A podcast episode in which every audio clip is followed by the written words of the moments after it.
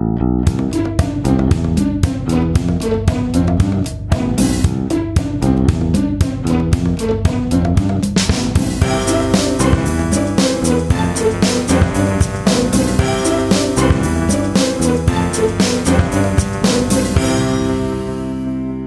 Ist der 5. Dezember 2019. Hier ist der Sendegarten.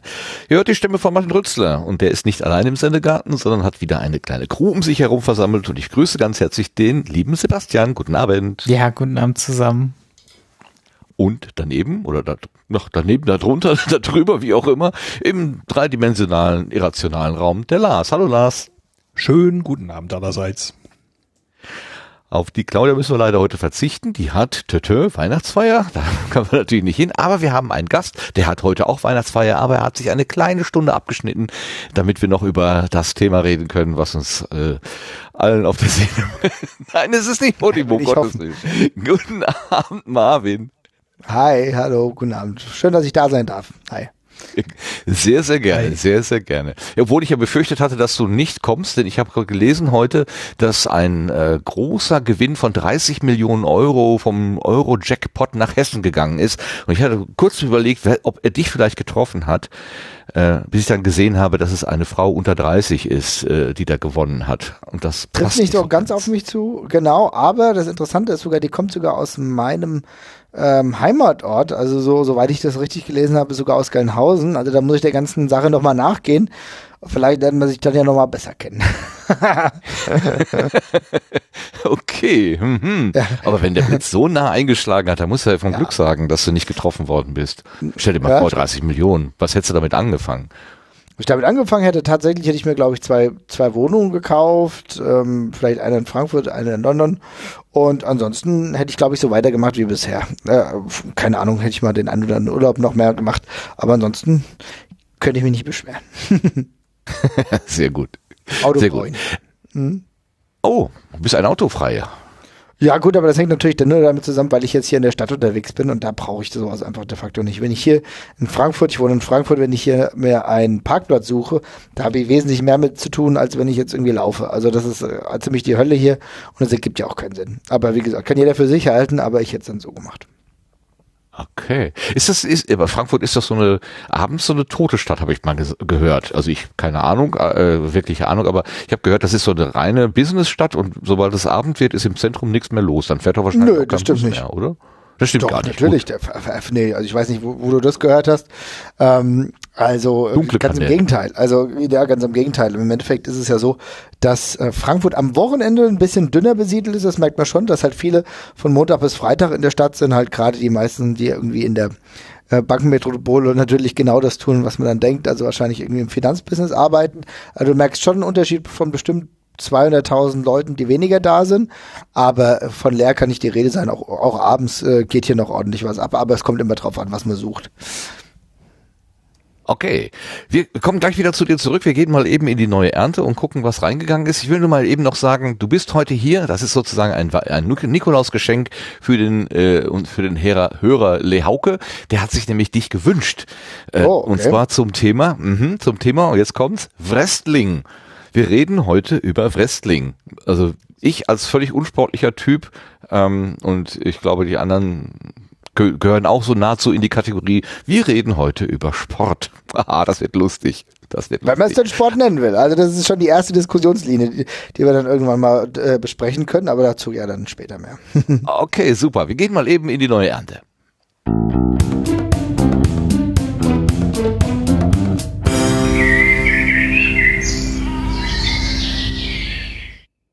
Die neue Ernte beschäftigt sich natürlich mit dem Thema der letzten Woche. Das war Podimo und inzwischen habe ich das Gefühl, Podimo ist so ungefähr die Feinstaubproblematik im Podcastland. Denn äh, über Feinstaub redet auch heute keiner mehr und diese Woche ist über Podimo irgendwie auch schon fast gar nichts mehr zu hören. Also alles äh, sehr hochgekocht und ganz schnell wieder abgekühlt. Aber ähm, selbst ähm, gerade heute Abend oder heute tagsüber wurde gesagt, in Essen ist die, die Straßensperre, die da angekündigt war, für die ich mir extra ein neues Auto gekauft habe, damit ich auch weiter am Potro teilnehmen kann, äh, wird aufgehoben. Gibt's gar nicht. Unglaublich. Aber ich, ist trotzdem gut. Ähm, einen Nachtrag gibt's glaube ich, noch. Der ging letztens im Sendegate. Da hat der Geschäftsführer der äh, Podimo GmbH in Ostdeutschland ähm, der Nikolaus Berlin geschrieben. Ja, so viel Dr. Zeit muss ja, sein. Dr. Nikolaus Berlin ähm, hat er geschrieben, ähm, dass, aber im Sendegeld nennt er sich nur Nico. Also insofern kann ich doch jetzt, also meinst du, der legt dann so Du viel Wert darauf? Nico nennen. Ja. Nico. Hier, Nico. Ähm, da hat er angekündigt, dass wahrscheinlich die App ähm, tatsächlich, zumindest um die freien äh, Feeds zu hören, keine Registrierungspflicht mehr bekommen wird. Das war, glaube ich, der letzte Stand. Also sind so ein paar Änderungen angekündigt worden, die scheinen jetzt doch mit reichlich Verzögerung auf das Feedback zu reagieren. Ah, da höre ich doch gerade das Beraterhonorar von Jörn Scharatan.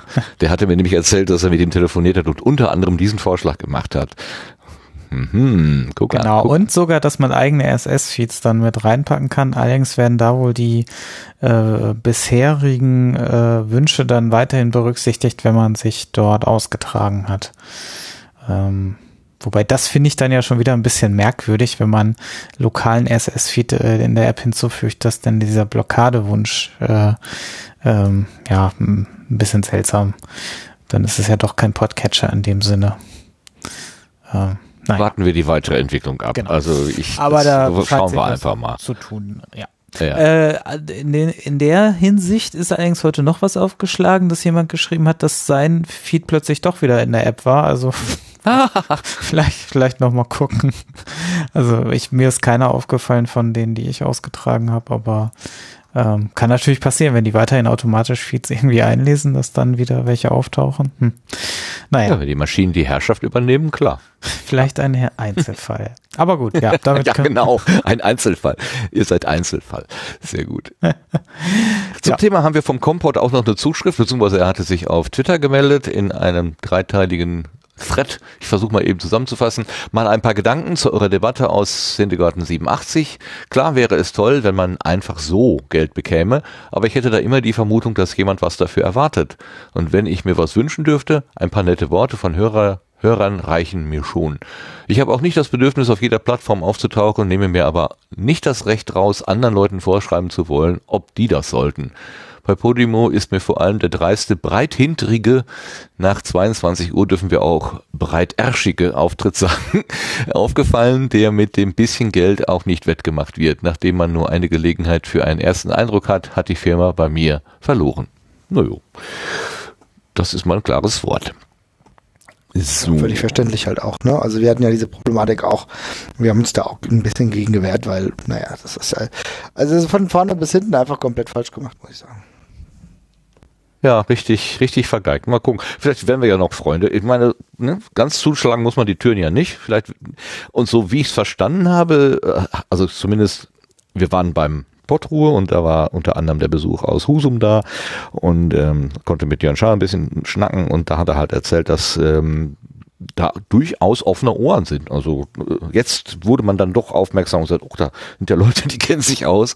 Vielleicht fragen wir mal, wie es denn so geht und vielleicht, wer weiß, Ja. werden wir ja doch noch Freunde. Äh, dann noch, äh, der Jörn hatte dazu der Sendung noch kommentiert äh, bei uns auf der Seite. Ähm, Ah, richtig. Kannst Genau. du das vorlesen? Habe ich da vergessen. gab's noch, also ich mach mal in Auszügen schnell, also er, er, er hatte angemerkt, dass in der Beispielrechnung eventuell ein Denkfehler ist. Äh, dem ist eigentlich nicht so, das ist vielleicht nicht ganz rübergekommen. Ich habe meine komplette Rechnung, wie ich sie mal aufgezogen habe, auch mit dem Disclaimer, wovon ich jetzt ausgegangen bin und so weiter, mal mit reingepackt. Also wen das da nochmal interessiert, ist wie gesagt alles eine theoretische Betrachtung. In Wirklichkeit werden wahrscheinlich die Zahlen weitaus weniger sein, was da rumkommt. Und ähm, aber ja, also da kann man nochmal nachlesen, wie ich das in dem Sendekarten dann mal ausgerechnet habe, wenn man wen das interessiert.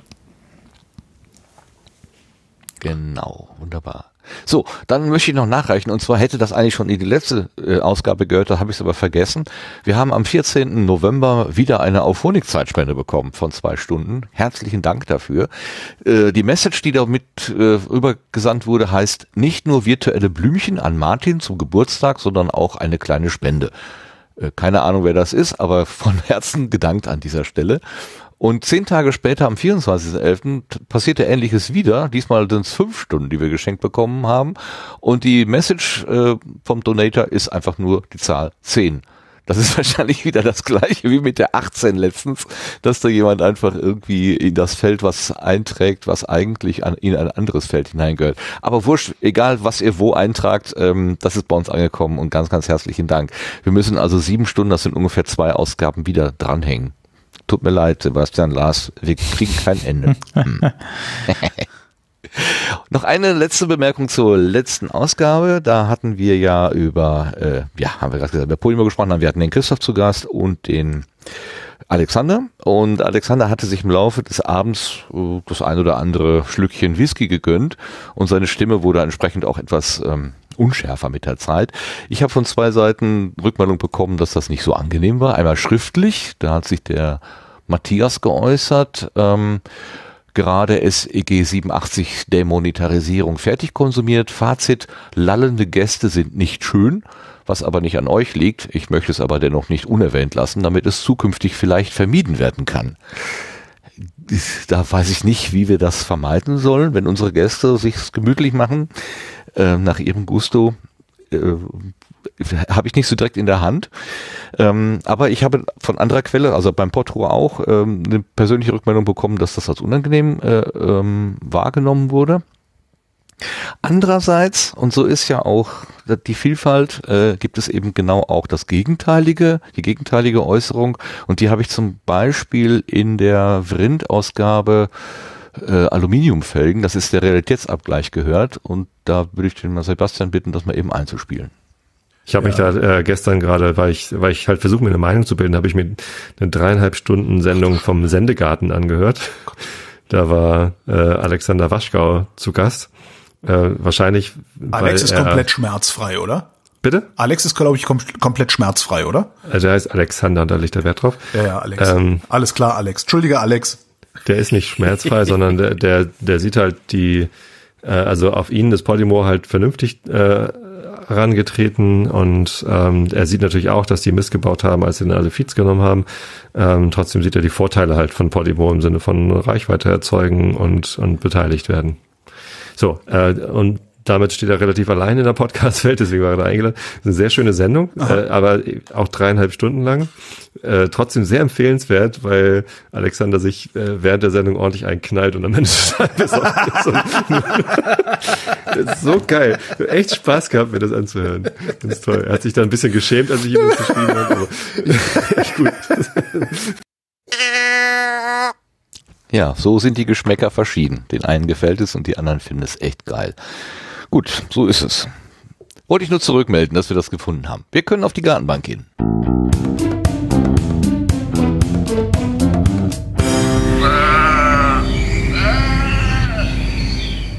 Auf der Gartenbank hat Platz genommen der Marvin. Den kenne ich. Äh, mhm. Äh, naja, der, hm?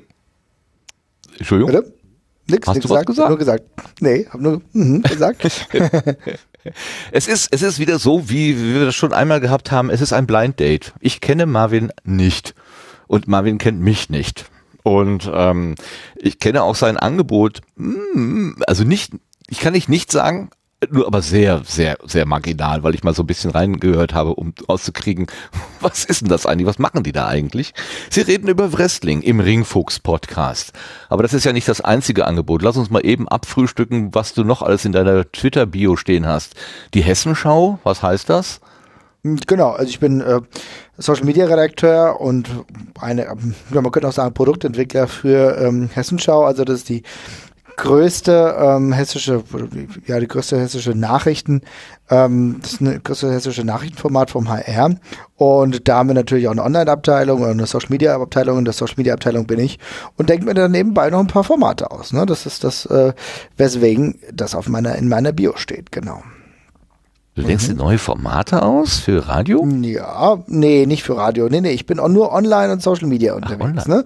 Deswegen dann auch, das schließt ja auch daran, was ich glaube ich auch in meiner Bio habe, ähm, Fußball 2000, Fußball 2000 Videopodcast, der sich genau, mit der Frankfurter Eintracht beschäftigt. Genau, und das ist ein Format, was unter anderem aus meiner Feder stammt, wo wir uns gedacht haben, okay, wir wollen ein Format machen, was äh, junge Leute vielleicht auch auf YouTube anspricht und trotzdem äh, Fußball thematisiert und auch vielleicht nochmal einen anderen Ansatz hat. Und genau deswegen haben wir uns seit anderthalb Jahren beschäftigen wir uns damit. Das ist ein Videopodcast und dann, ähm, ja genau, kannst gerne weitererzählen, was da noch so steht. ja, da steht halt der Eintracht-Podcast, Ein Eintracht-Podcast. Äh, vermute mal, das ist ein Fußball-Podcast. Auch, ist ein auch ein Fußball-Podcast, genau, aber nur die reine Audioversion, in der wir uns ein bisschen länger mit der Frankfurter Eintracht beschäftigen. Also du siehst, ähm, und das machen wir auch schon seit roundabout zehn Jahren. Also der, äh, der Eintracht-Podcast, den gibt's schon richtig lange. Den hat der René ins Leben gerufen, guter Kollege von mir. Ich bin dann irgendwie dann ja, ein Jahr oder ein halbes, ne, wahrscheinlich ein halbes Jahr später da dazugestoßen. Und seitdem reden, reden wir über die Tiefs und Hochs der Frankfurter Eintracht und über all das, was uns als Fans beschäftigt. Und wie gesagt, der Fußball 2000 Podcast ist dann ein kleiner Spin-off in Videoform, ähm, um mit noch ein paar anderen Akzenten, auch ein paar anderen Leuten, um auch, wie gesagt, andere Zielgruppen noch anzusprechen. Ne? Aber der Eintracht Podcast ist auch ein unentgeltliches Produkt, halt rein aus intrinsischen Motiven. Hm? In welcher Regelmäßigkeit kommen die Angebote Eintracht Podcast ähm, Fußball 2000? Jeder Podcast kommt mindestens einmal die Woche. Also äh, der Was? Eintracht Podcast, ja, der Eintracht Podcast erscheint jede Woche mindestens. Also wir schaffen es mittlerweile auf jeden Fall einmal die Woche. Das haben wir auch schon davor geschafft. Manchmal, wenn es noch was ganz krasse Sachen gab, ähm, sind die noch häufiger erschienen, aber mittlerweile haben wir uns auf diesen Rhythmus verständigt, dass wir unter Regel, wenn's, wenn keine Sommerpause ist, einmal die Woche da sind, meistens dienstags. Wir nehmen auch um 20.30 Uhr in der Regel auf, dann werden wir auch gleichzeitig einen Livestream anbieten, bei dem auch Leute dabei sein können, gibt's auch einen Chat oder meistens äh, halt auch bei Twitter, da gucke ich dann auch immer drauf, wenn Leute irgendwelche Anregungen haben, was auch ganz wichtig ist. Und Fußball 2000 passiert mittlerweile sogar öfter als einmal die Woche. Ich gehe davon aus, dass wir zumindest zweimal die Woche was raushauen, was längeres. Und dann auch noch, ähm, um User-Meinung ein bisschen einzuholen, dann vielleicht nochmal was Kleines, also zwei bis dreimal die Woche.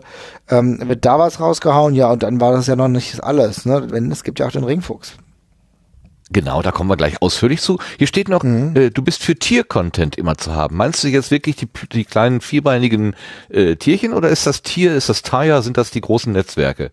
Nee, das sind wirklich die kleinen äh, Tiere. Ich bin ein großer Freund der Tiervideos, ja. Also das ist natürlich auch hier eine Social Media Affinität meinerseits, dass ich großer Fan bin von irgendwelchen lustigen Tiervideos, die sich da so im Internet tummeln, auch als Erheiterung ganz gerne gedacht. Das gefällt mir ganz gut. Ja, da passt ja der Hase Cäsar, den hatten wir gerade äh, im Vorgespräch, der passt ja da wirklich gut rein.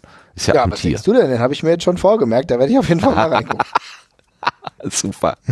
So, jetzt kommen wir aber zu dem, wo wir eigentlich drüber reden wollen, weil das für mich so ist. Es ist ein, ähm, ich, ich, ich muss das nochmal eben erzählen, die Geschichte. Ich habe vor vielen, vielen, Jahren habe ich mal Urlaub in Koblenz gemacht und äh, ich hatte in der Zwischen in der Zeit damals rausgefunden, dass der Mann, der die Hörsuppe macht und das tägliche Audio-Update von der Hörsuppe, also der Christian, Christ, Christian Bettnerek, ähm, dass der da wohnt und dann hatte ich irgendwie mir allen Mut zusammengekramt und ihn angesprochen und gesagt, können wir nicht vielleicht mal auf einen Kaffee uns treffen, mal so ein bisschen über Podcasts so schnacken.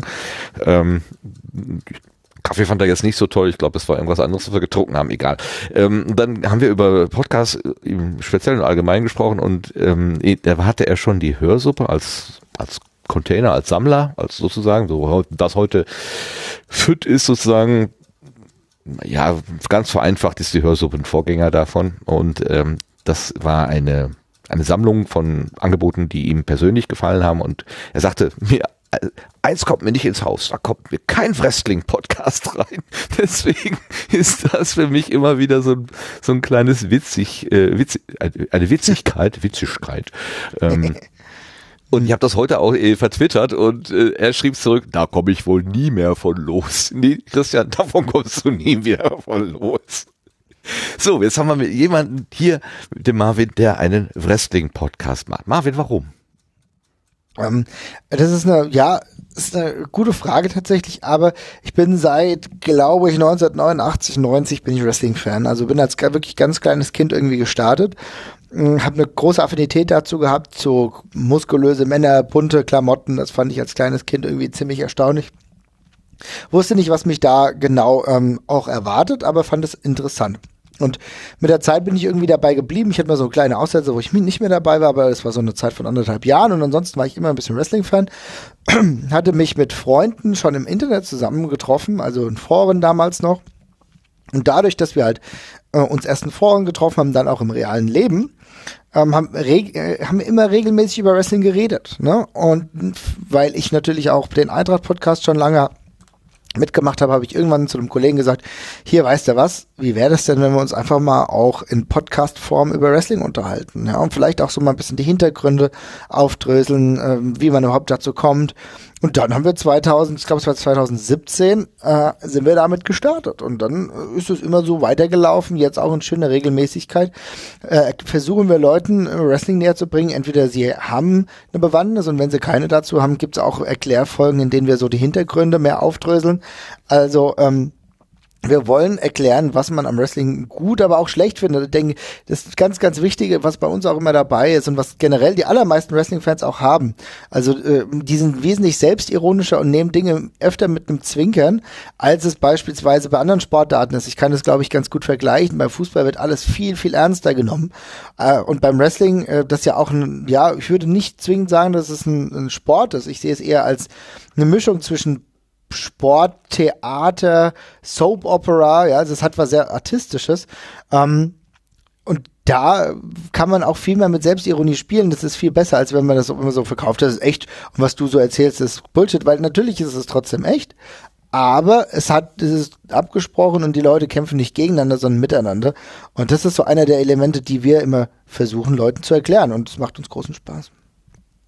Das habe ich mit ganz großem äh, Freude gelesen, euren Untertitel sozusagen. Also der Podcast heißt Ringfuchs, Wrestling Podcast und der Untertitel ist Wieso ist Wrestling so großartig und warum so schlimm? da habe ich gedacht, ja, das ist genau, das ist der Spirit, den, den mag ich sehr, ähm, dass man sagt, ja, wir gehen auch mal einen Schritt zurück und gucken uns das aus der Entfernung an. Ist es denn eigentlich immer gut oder nicht oder wie auch immer? Also ja. Äh, ich habe zu dem, zu dem Thema persönlich, außer dass ich das, also ich weiß, dass es das gibt, aber verstehen, nein, äh, nicht, nicht, nicht, nicht im Sinne von Nachvollzieh verstehen, sondern ich, ich weiß überhaupt nicht, wie das funktioniert. Ähm, ist das wie ein Boxkampf? Geht man da irgendwie drei Minuten und dann mehrmals hintereinander aufeinander los? Ähm, ist das eher die Lindenstraße im Boxring, weil es eher geskriptet ist oder so? Kannst du so für, für komplette Noobs einmal so das kleine Einmaleins vom Wrestling mal erzählen, damit ich mir das mal vorstellen kann? Ja, ich versuche es ganz kurz. Also im Endeffekt, also die Regeln jetzt gerade, die sich im Hauptsächlichen durchgesetzt haben, sind, äh, dass du eine Runde im Endeffekt hast, ne? Und das geht so lange, du hast immer ein Time Limit, was so 20, 30 Minuten geht, vielleicht auch mal 60, je nachdem, wenn es ein Titelmatch ist. Ähm, und du hast wenn der Gegner bis drei auf die Matte gezwingt wird oder aufgeben muss oder es eine Disqualifikation gibt, dann ist das Match vorbei. Ähm, wie das zustande kommt, wird von einem ähm, Schreiber, einem Booker nennt man ihn, ähm, im Vorhinein geklärt. Das ist wie bei der, wie, wie bei einem Theaterstück oder man könnte auch, ja, man könnte also auch wie auch bei einer Soap Opera, weißt du, was am Ende passiert. Also das wissen die beiden Protagonisten, das weiß derjenige, der schreibt und das weiß im Optimalfall auch der Ringrichter, der dabei ist. Alle anderen sind erstmal nicht eingeweiht, aber es ist ja ganz wichtig. Es geht darum, wie in einem Theaterstück oder wie in einem Opernstück, wo sich auch mal Leute ja hauen, wo ein Kampf inszeniert wird, dass äh, der möglichst realistisch dargestellt wird ein, und im Endeffekt die Zuschauer für diesen Moment, die es ja nicht wissen, wer gewinnt, in den Bann gezogen werden und trotz der Tatsache, dass sie in der aller in allermeisten Fällen wissen, dass es gescriptet ist, trotzdem mitgezogen werden durch die Erzählung im Ring, durch spektakuläre Manöver. Äh, du musst selbst bei Größenunterschieden oder vielleicht Gewichtsunterschieden äh, den Kampf so aufbauen, dass äh, du das glaubwürdig gestaltest und du als Zuschauer nicht weißt, wie das Match endet. Und das ist die größte Schwierigkeit. Und dazu muss ich auch sagen, ähm, du hast es ja, es klang ja eben bei dir so ein bisschen an, dass das ganze Match nicht geskriptet sein kann. Das gibt es gar nicht. Es gibt Anfänge, es gibt ganz, ganz große Aktionen, ganz besonders gefährliche Aktionen, die äh, vorher abgesprochen sind und es gibt das Ende. Das sind so, also das Ende, die letzten, die letzten Aktionen, bevor es dann zu dem, ähm, ja, entweder Pinfall, so nennt man das, also bis zur Schulter, äh, um Schulterung, kann man am Deutschen sagen, auf mhm, die Matte mhm. äh, kommt. Äh, das sind, wird abgesprochen, da, die Manöver werden abgesprochen, weil das muss natürlich besonders flüssig aussehen und dann die großen Aktionen. Alles andere passiert innerhalb des Rings in, in kleinen Momenten, wo sie zum Beispiel in der Ringecke sind, wo sie am Boden liegen und sprechen dich, dich kurz ab, was sie machen. Viel läuft aber auch durch, wie routinierter du bist, im Flow. Und das finde ich, das ist eigentlich Magische darin, dass du hier einen Kampf von 20, 30 Minuten bestreitest und nicht das ist kein, das ähm, im Gegensatz zum Boxen, wo es nur darum geht, den anderen umzuboxen, wegzuwichsen, mhm. ja, oder bei Mixed Martial Arts, das ist ein Gegeneinander. Das ist nicht der Fall. Es ist ein Miteinander. Eigentlich ist es eine kooperative Sportart, wo es nur darum geht, wir setzen unseren Körper dafür ein, dass die Fans mitgehen, eine gute Zeit haben und dass jeder sein Geld hier voll rausbekommt. Deswegen finde ich das für mich eigentlich ein viel ja, kooperativer Sport als viele andere. Äh, aufgrund der, des, des, der Geometrie dieses, dieses Rings und der Seile und mhm. so weiter habe ich gerade vom Boxring gesprochen, aber ich glaube, Ringen wäre, glaube ich, äh, wenn man es jetzt auf eine Sportart bezieht, die nä näher liegende Sportart, weil es auch mit diesem auf dem Boden festhalten und drei Sekunden und so weiter, dass du dann gewinnst, zu tun hast. Ne? Genau, da, da kommt es ja auch her. Also und es rekrutieren sich auch immer noch relativ viele Amateurringe dann irgendwann im äh, Pro Wrestling, also was dann das ist, was, worüber ich gerade gesprochen habe, in äh, den Bereich. Also der der normale Werdegang war früher kommt ganz klar Amateurringer, ne, Amateur in Anführungsstrichen, weil die sind ja auch bei Olympia und so weiter und so fort und gehen dann vielleicht je nachdem in äh, den Pro-Wrestling-Bereich, das funktioniert natürlich heute viel weniger, als es früher funktioniert hat. Mm, der einzige Ansatz, überhaupt damals zu sagen, also da, das kann ich nicht hundertprozentig bestätigen, aber das ist so ein bisschen die Erzählung, warum man überhaupt äh, so Showkämpfe, so darüber, ich denke, so kann man sie durchaus zusammenfassen, ähm, macht, ist, damit man die Zuschauer auch zufriedener stellt. Ne? Da, weil im Endeffekt, wie du beim Boxen, das kennt man ja auch, wenn es beim Boxen gibt es einen Superfight, du freust dich drauf und nach drei Minuten ist vorbei. Das ist ja das ist natürlich auch die Magie des Ganzen. Aber wenn einer für einen Kampf irgendwie 300 Euro bezahlt hat und der ist nach drei Minuten fertig, ähm, dann ist natürlich eine gewisse Unzufriedenheit da. Und es ist auch kein Langzeiteffekt. Und der Langzeiteffekt, der wird beim Wrestling viel eher äh, auch dargestellt, weil zum einen weißt du ja, dass wenn du zu einer Show gehst, dann siehst du nur nicht nur ein Match, sondern hast vielleicht acht Matches auf einer Card, also beziehungsweise auf einer Eventliste an dem Tag. Und äh, im Optimalfall wird auch eine Erzählung dieses gesamten, dieser gesamten Veranstaltung so erzählt, dass du Bock hast, das nächste Mal wiederzukommen. Ne? Also es werden Geschichten darum gesponnen. Denn, das ist der Mehrwert auch ähm, im Gegensatz zum Boxen an sich, es werden auch Charaktererzählungen passieren. Ja, also äh, du merkst, dass äh, ein Charakter entweder sehr unterhaltsam ist, sehr extravagant und dich irgendwie vielleicht interessiert und vielleicht dann auch noch eine Erzählung stattfindet, wo du sagst, okay, jetzt will ich aber wissen, wie es weitergeht, dass du praktisch daran gebunden wirst und das ist etwas, was du ja nicht beim Boxen in dem Maße hast. Mhm. Genau, ich, die, äh, die Fragen, die in dem Chat kommen, soll ich die äh, gleich beantworten oder willst du die erst stellen oder wie machen wir das? Ich habe noch gar keine gesehen. Hier steht immer nur Guten Abend. Ach, ich sollte mal nach unten scrollen. Hullala. Genau. Guten Abend. Guten Abend. Äh, was, was haben wir denn, was haben wir denn hier? Äh, lallende Gäste sind okay. Ja, gut, da, das sind wir vorbei. Gab es schon Fälle, in denen sich Wrestler nicht an das Skript gehalten haben und zum Beispiel aus Gründen den Gegner plötzlich gepinnt haben, obwohl sie nach Skript verlieren sollten? Ja, das ist, ich habe hier äh, die Frage, wie viel Überraschung gibt es? Das passt ja genau. Mhm. Danke, Erik. Äh, können wir gleich mal anschließen. Also, Gab es ähm, solche Fälle? Genau, ich fange erstmal mit der genau der Frage vom Erik an. Ähm, die Fälle gab es in der Tat und auch immer wieder, also äh, gar nicht ganz so selten. Es gibt sehr spektakuläre äh, Fälle, wo eigentlich mehr oder weniger klar war, dass ein anderer gewinnen sollte und dann hat das dem Promoter, so heißt es im Fachjargon, also heißt es dem Veranstalter, dem Besitzer der jeweiligen Liga nicht gepasst.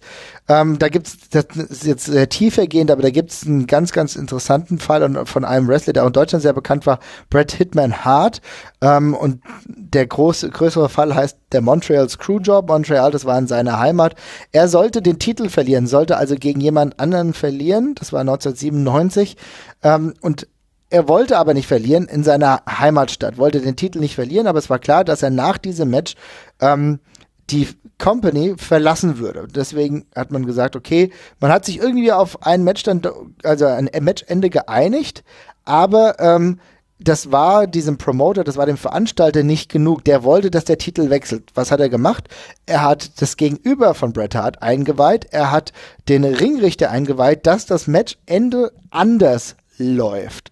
Und ähm, dann ist er dann dementsprechend während des Matches rein gesprintet, hat äh, das den, denen gesagt, der äh, Shawn Michaels, so hieß der Kontrahent von, äh, von Bret Hart, hat äh, in Aufgabegriff genommen, Bret Hart, und dann wurde ganz schnell ähm, gezählt und der Schiedsrichter hat ganz schnell das Match beendet, hat so fand der Titelwechsel statt, obwohl das eigentlich nicht von beiden Seiten abgesprochen war. Das war ein ganz berühmter Fall. Es gibt immer wieder äh, Momente, in denen sich Wrestler nicht an das Skript halten, aber das hat natürlich in der Regel große Konsequenzen. Ne? Es gibt das ist auch, ja also auch gefährlich. Ne? Es ist gefährlich. Also körperlich gefährlich, ne? Ja, das gibt es gibt es gibt Fälle von ähm, hier mangelndem Respekt untereinander, wo der eine äh, Wrestler den anderen nicht respektiert und dementsprechend oder wo sich äh, oder wo, wo vielleicht ein Wrestler sehr unsicher arbeitet, auch schon äh, gefährliche Aktionen gezeigt hat, die den, das andere hätte verletzen können und dass dann auch Wrestler mal austicken und dann plötzlich nie, sich nicht ans Skript halten, weil sie denken, Alter, du arbeitest hier gerade und so unsicher, hm? da habe ich jetzt gar keinen Bock drauf. Ich, weil ich eigentlich stärker bin, hau ich dich jetzt hier äh, volle Lotte um und dann ist hier ganz schnell eins, zwei, drei, ja, oder oder ich, äh, das gab es wirklich schon einige Male. Das ähm, das passiert nicht in einem normalen Working Environment, wenn Leute fest in einer Liga zusammenarbeiten. Es kann aber mal im Independent-Bereich, Independent Bereich heißt, dass nicht festgeschriebene Liga zum Beispiel viel in Europa passiert, äh, mit nicht, wo du keinen festen Vertrag hast, sondern, sondern mal da angestellt bist, mal da angestellt bist. Und dann kann das durchaus mal passieren. Es ist aber in der letzten Zeit alles ein bisschen freundlicher und lieber geworden, muss man tatsächlich sagen. Okay, das war dann so ein Fall von aus Spaß wurde ernst. So. Ja, definitiv. definitiv. Ja, aber ansonsten, dann, mh, ja. Ja, aber sonst, also ich versuche das immer noch so ein bisschen zu greifen, das, das mhm. Szenario, was da passiert. Ähm, ich habe vorhin einmal jemanden Performance Art dazu äh, hören sagen, das fand ich irgendwie ganz nachvollziehbar. M mir selber super. hatte ich mehr so äh, mhm. sowas wie Stunt Show. Also wo, wo Kampf gezeigt wird, aber vorher abgesprochen und teilweise bei der Stunt-Show ist ja so, wenn, wenn einer zum Kinnhaken ausholt, dann äh, bewegt sich der angeblich Getroffene ja aktiv weg, damit es schon gleich aussieht, ohne wirklich getroffen zu werden. Also ähm, das ist ja choreografiert wie ein Tanz, wenn man so will. Mhm. Ähm, könnte man das auch auf das Wrestling übertragen so oder ist das noch etwas freier? Nö, es hat gewisse Ähnlichkeiten. Also ich finde beides, also Performance Art ist auf jeden Fall gerade für die auch die Sachen, die nicht zwingend äh, in, in der Interaktion passieren, äh, durchaus relevant, weil Wrestling ist ja sehr vielschichtig. Wir reden hier ja gerade nur über den Kampf im Ring. De facto ist es aber auch so, um Leute für das Produkt zu interessieren, auch noch, dass Dinge davor passieren, im Interview, ne? Also oder in, im Gespräch. Also was ganz typisch ist, dass äh, Wrestler im Ring sind und an die Masse, ähm, an die Fans, die vor Ort sind, einen ein Interview abhalten. Das nennt man im Fachjargon Promo. Genauso auch, dass äh, vielleicht der Gegner angegriffen wird, den, gegen den es dann später am Abend geht. Und da ist auch viel Performance dabei, weil nicht die, die gesamte Rede nicht geskriptet ist. Da passiert viel, äh, sagt man, tut mir leid für die ganzen Fremdwörter, on the fly. Also da passiert vieles äh, in der Interaktion mit den Fans, mit der Reaktion auch. Ne? Und das ist auch total Performance Art. Und jetzt will ich noch mal ganz kurz zu dem Punkt kommen, was du gesagt hast, vollkommen richtig auch. Es kann, es, es geht auch in die Stunt-Richtung, denn natürlich ganz simpel, die Schläge, die vermeintlich an den Kopf gehen, die sind natürlich, da versucht man sich schon wegzuducken und äh, dass, dass, dass die Leute halt nicht getroffen werden sollen, weil es soll ja nur so aussehen. Wie beim, wie beim mhm. Stunt. Ne? Und gleichzeitig auch mhm. bei großen Aktionen. Auch wenn jemand von der Leiter fliegt, dann ist es nicht vermeidlich, dass es potenziell gefährlich ist. Aber es gibt schon Hilfsmittel. Vielleicht ist das, vielleicht ist der, der Tisch ein bisschen weniger robust, vielleicht tut er weniger weh, vielleicht federt er sogar besser ab, ähm, als äh, wenn ich so irgendwo hin, hinkrachen würde. Also es gibt schon Möglichkeiten, die das dann stuntmäßig besser erscheinen lassen.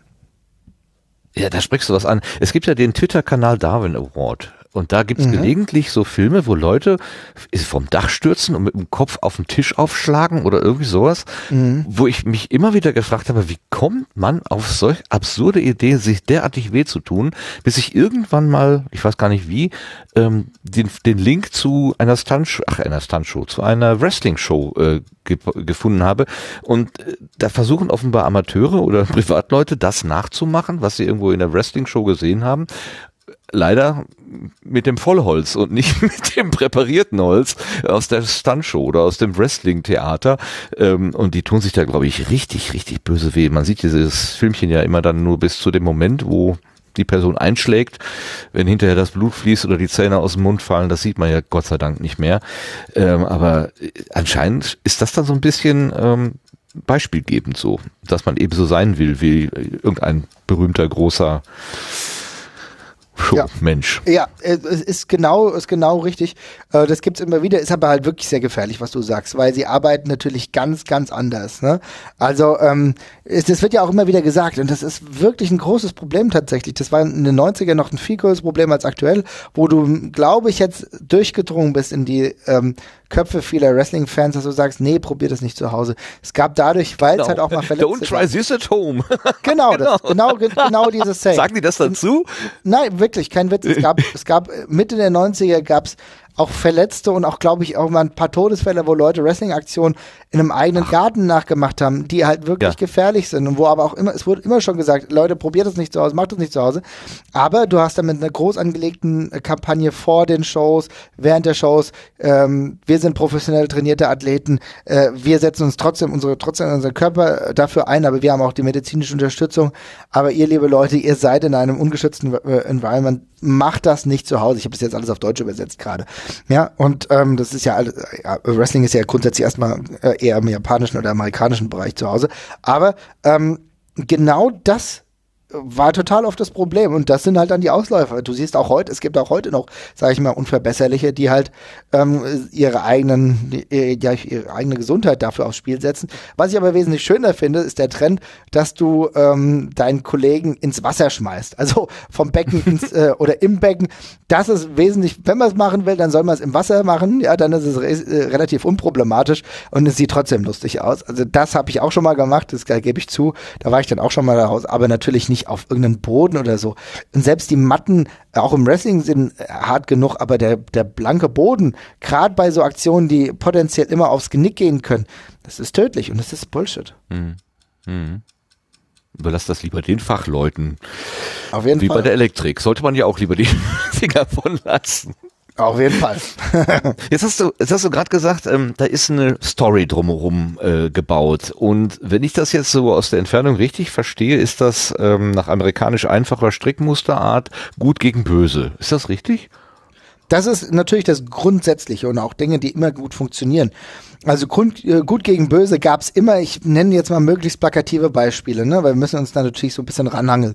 Das, das gut gegen böse aus einem amerikanischen Kontext am A- Anfang der 90er beispielsweise auch war Hulk Hogan, den hier jeder von uns kennt, gegen, ähm, gegen einen Wrestler, der jetzt dem Irak nahe steht. Ne? Also da lustig, Oh. aber, Oh. aber es gab genau diese Konflikte. Es gab also einen Sergeant Slaughter, so hieß der Gegenspieler von ihm, der ursprünglich auch ein amerikanischer Veteran war, aber dann zu der bösen, dunklen Seite gewechselt ist und dann plötzlich ein Freund von Saddam Hussein war. Ne? Und dann, also das, also höchst politisch im Grunde auch. Und dann gab es wirklich den Konflikt ähm, Hulk Hogan gegen Sergeant Slaughter, also USA gegen Irak. Ne? Also da wurde der Irakkrieg halt auch wrestlerisch, the wrestlerisch thematisiert. Äh, das war natürlich eine richtig, richtig große Nummer. Äh, aber es gibt natürlich auch drei Nummern entpolitisierter und drei Nummern ähm, anders. Ich, am Ende der 90er oder ja 97 hatten wir dann den Konflikt zwischen einem anderen Wrestler, der hieß Stone Cold Steve Austin und der so die typische Arbeiterklasse ähm, ja, verkörpert hat und der hatte seine größte Fehde gegen den äh, Besitzer der Firma, also Vince McMahon und das war dann auch so ein, weißt du, so ein White-Collar-Arbeiter gegen die Obrigkeit und so weiter und so fort. Auch diese Konflikte wurden demonstriert und das waren die klar, äh, konnte, äh, ja, klar aufgezeigtesten Konflikte, gut gegen böse. Mittlerweile gerade, weil wenn wir, wenn wir uns der modernen Kulturbewegung auch auseinandersetzen, merken wir natürlich, dass viel mehr in Grauzonen gerade passiert. Auch schon in den 90ern, auch schon in den 2000ern passiert viel mehr in den Grauzonen und dies, deswegen gibt es momentan immer noch dieses Gut und Böse, aber es gibt auch viel mehr Grauzone, wo du überlegst, na, ist der denn gut oder ist der jetzt eigentlich ein Bösewicht, aber er ist zu cool, kann ich ihn trotzdem gut finden und da passiert auch da. Aber die ganz klassische Erzählung ist wie immer, wie in den klassischen Geschichten, gut gegen böse. Okay, und dann, dann, dann äh, fängt das quasi an mit diesem äh, Promo, äh, dass, dass, dass der Böse meinetwegen irgendwie sagt, er will die, was auch immer, die Welt in Brand setzen oder so, und dann sagt der Gute, das wirst du nicht tun und ich werde dich daran hindern.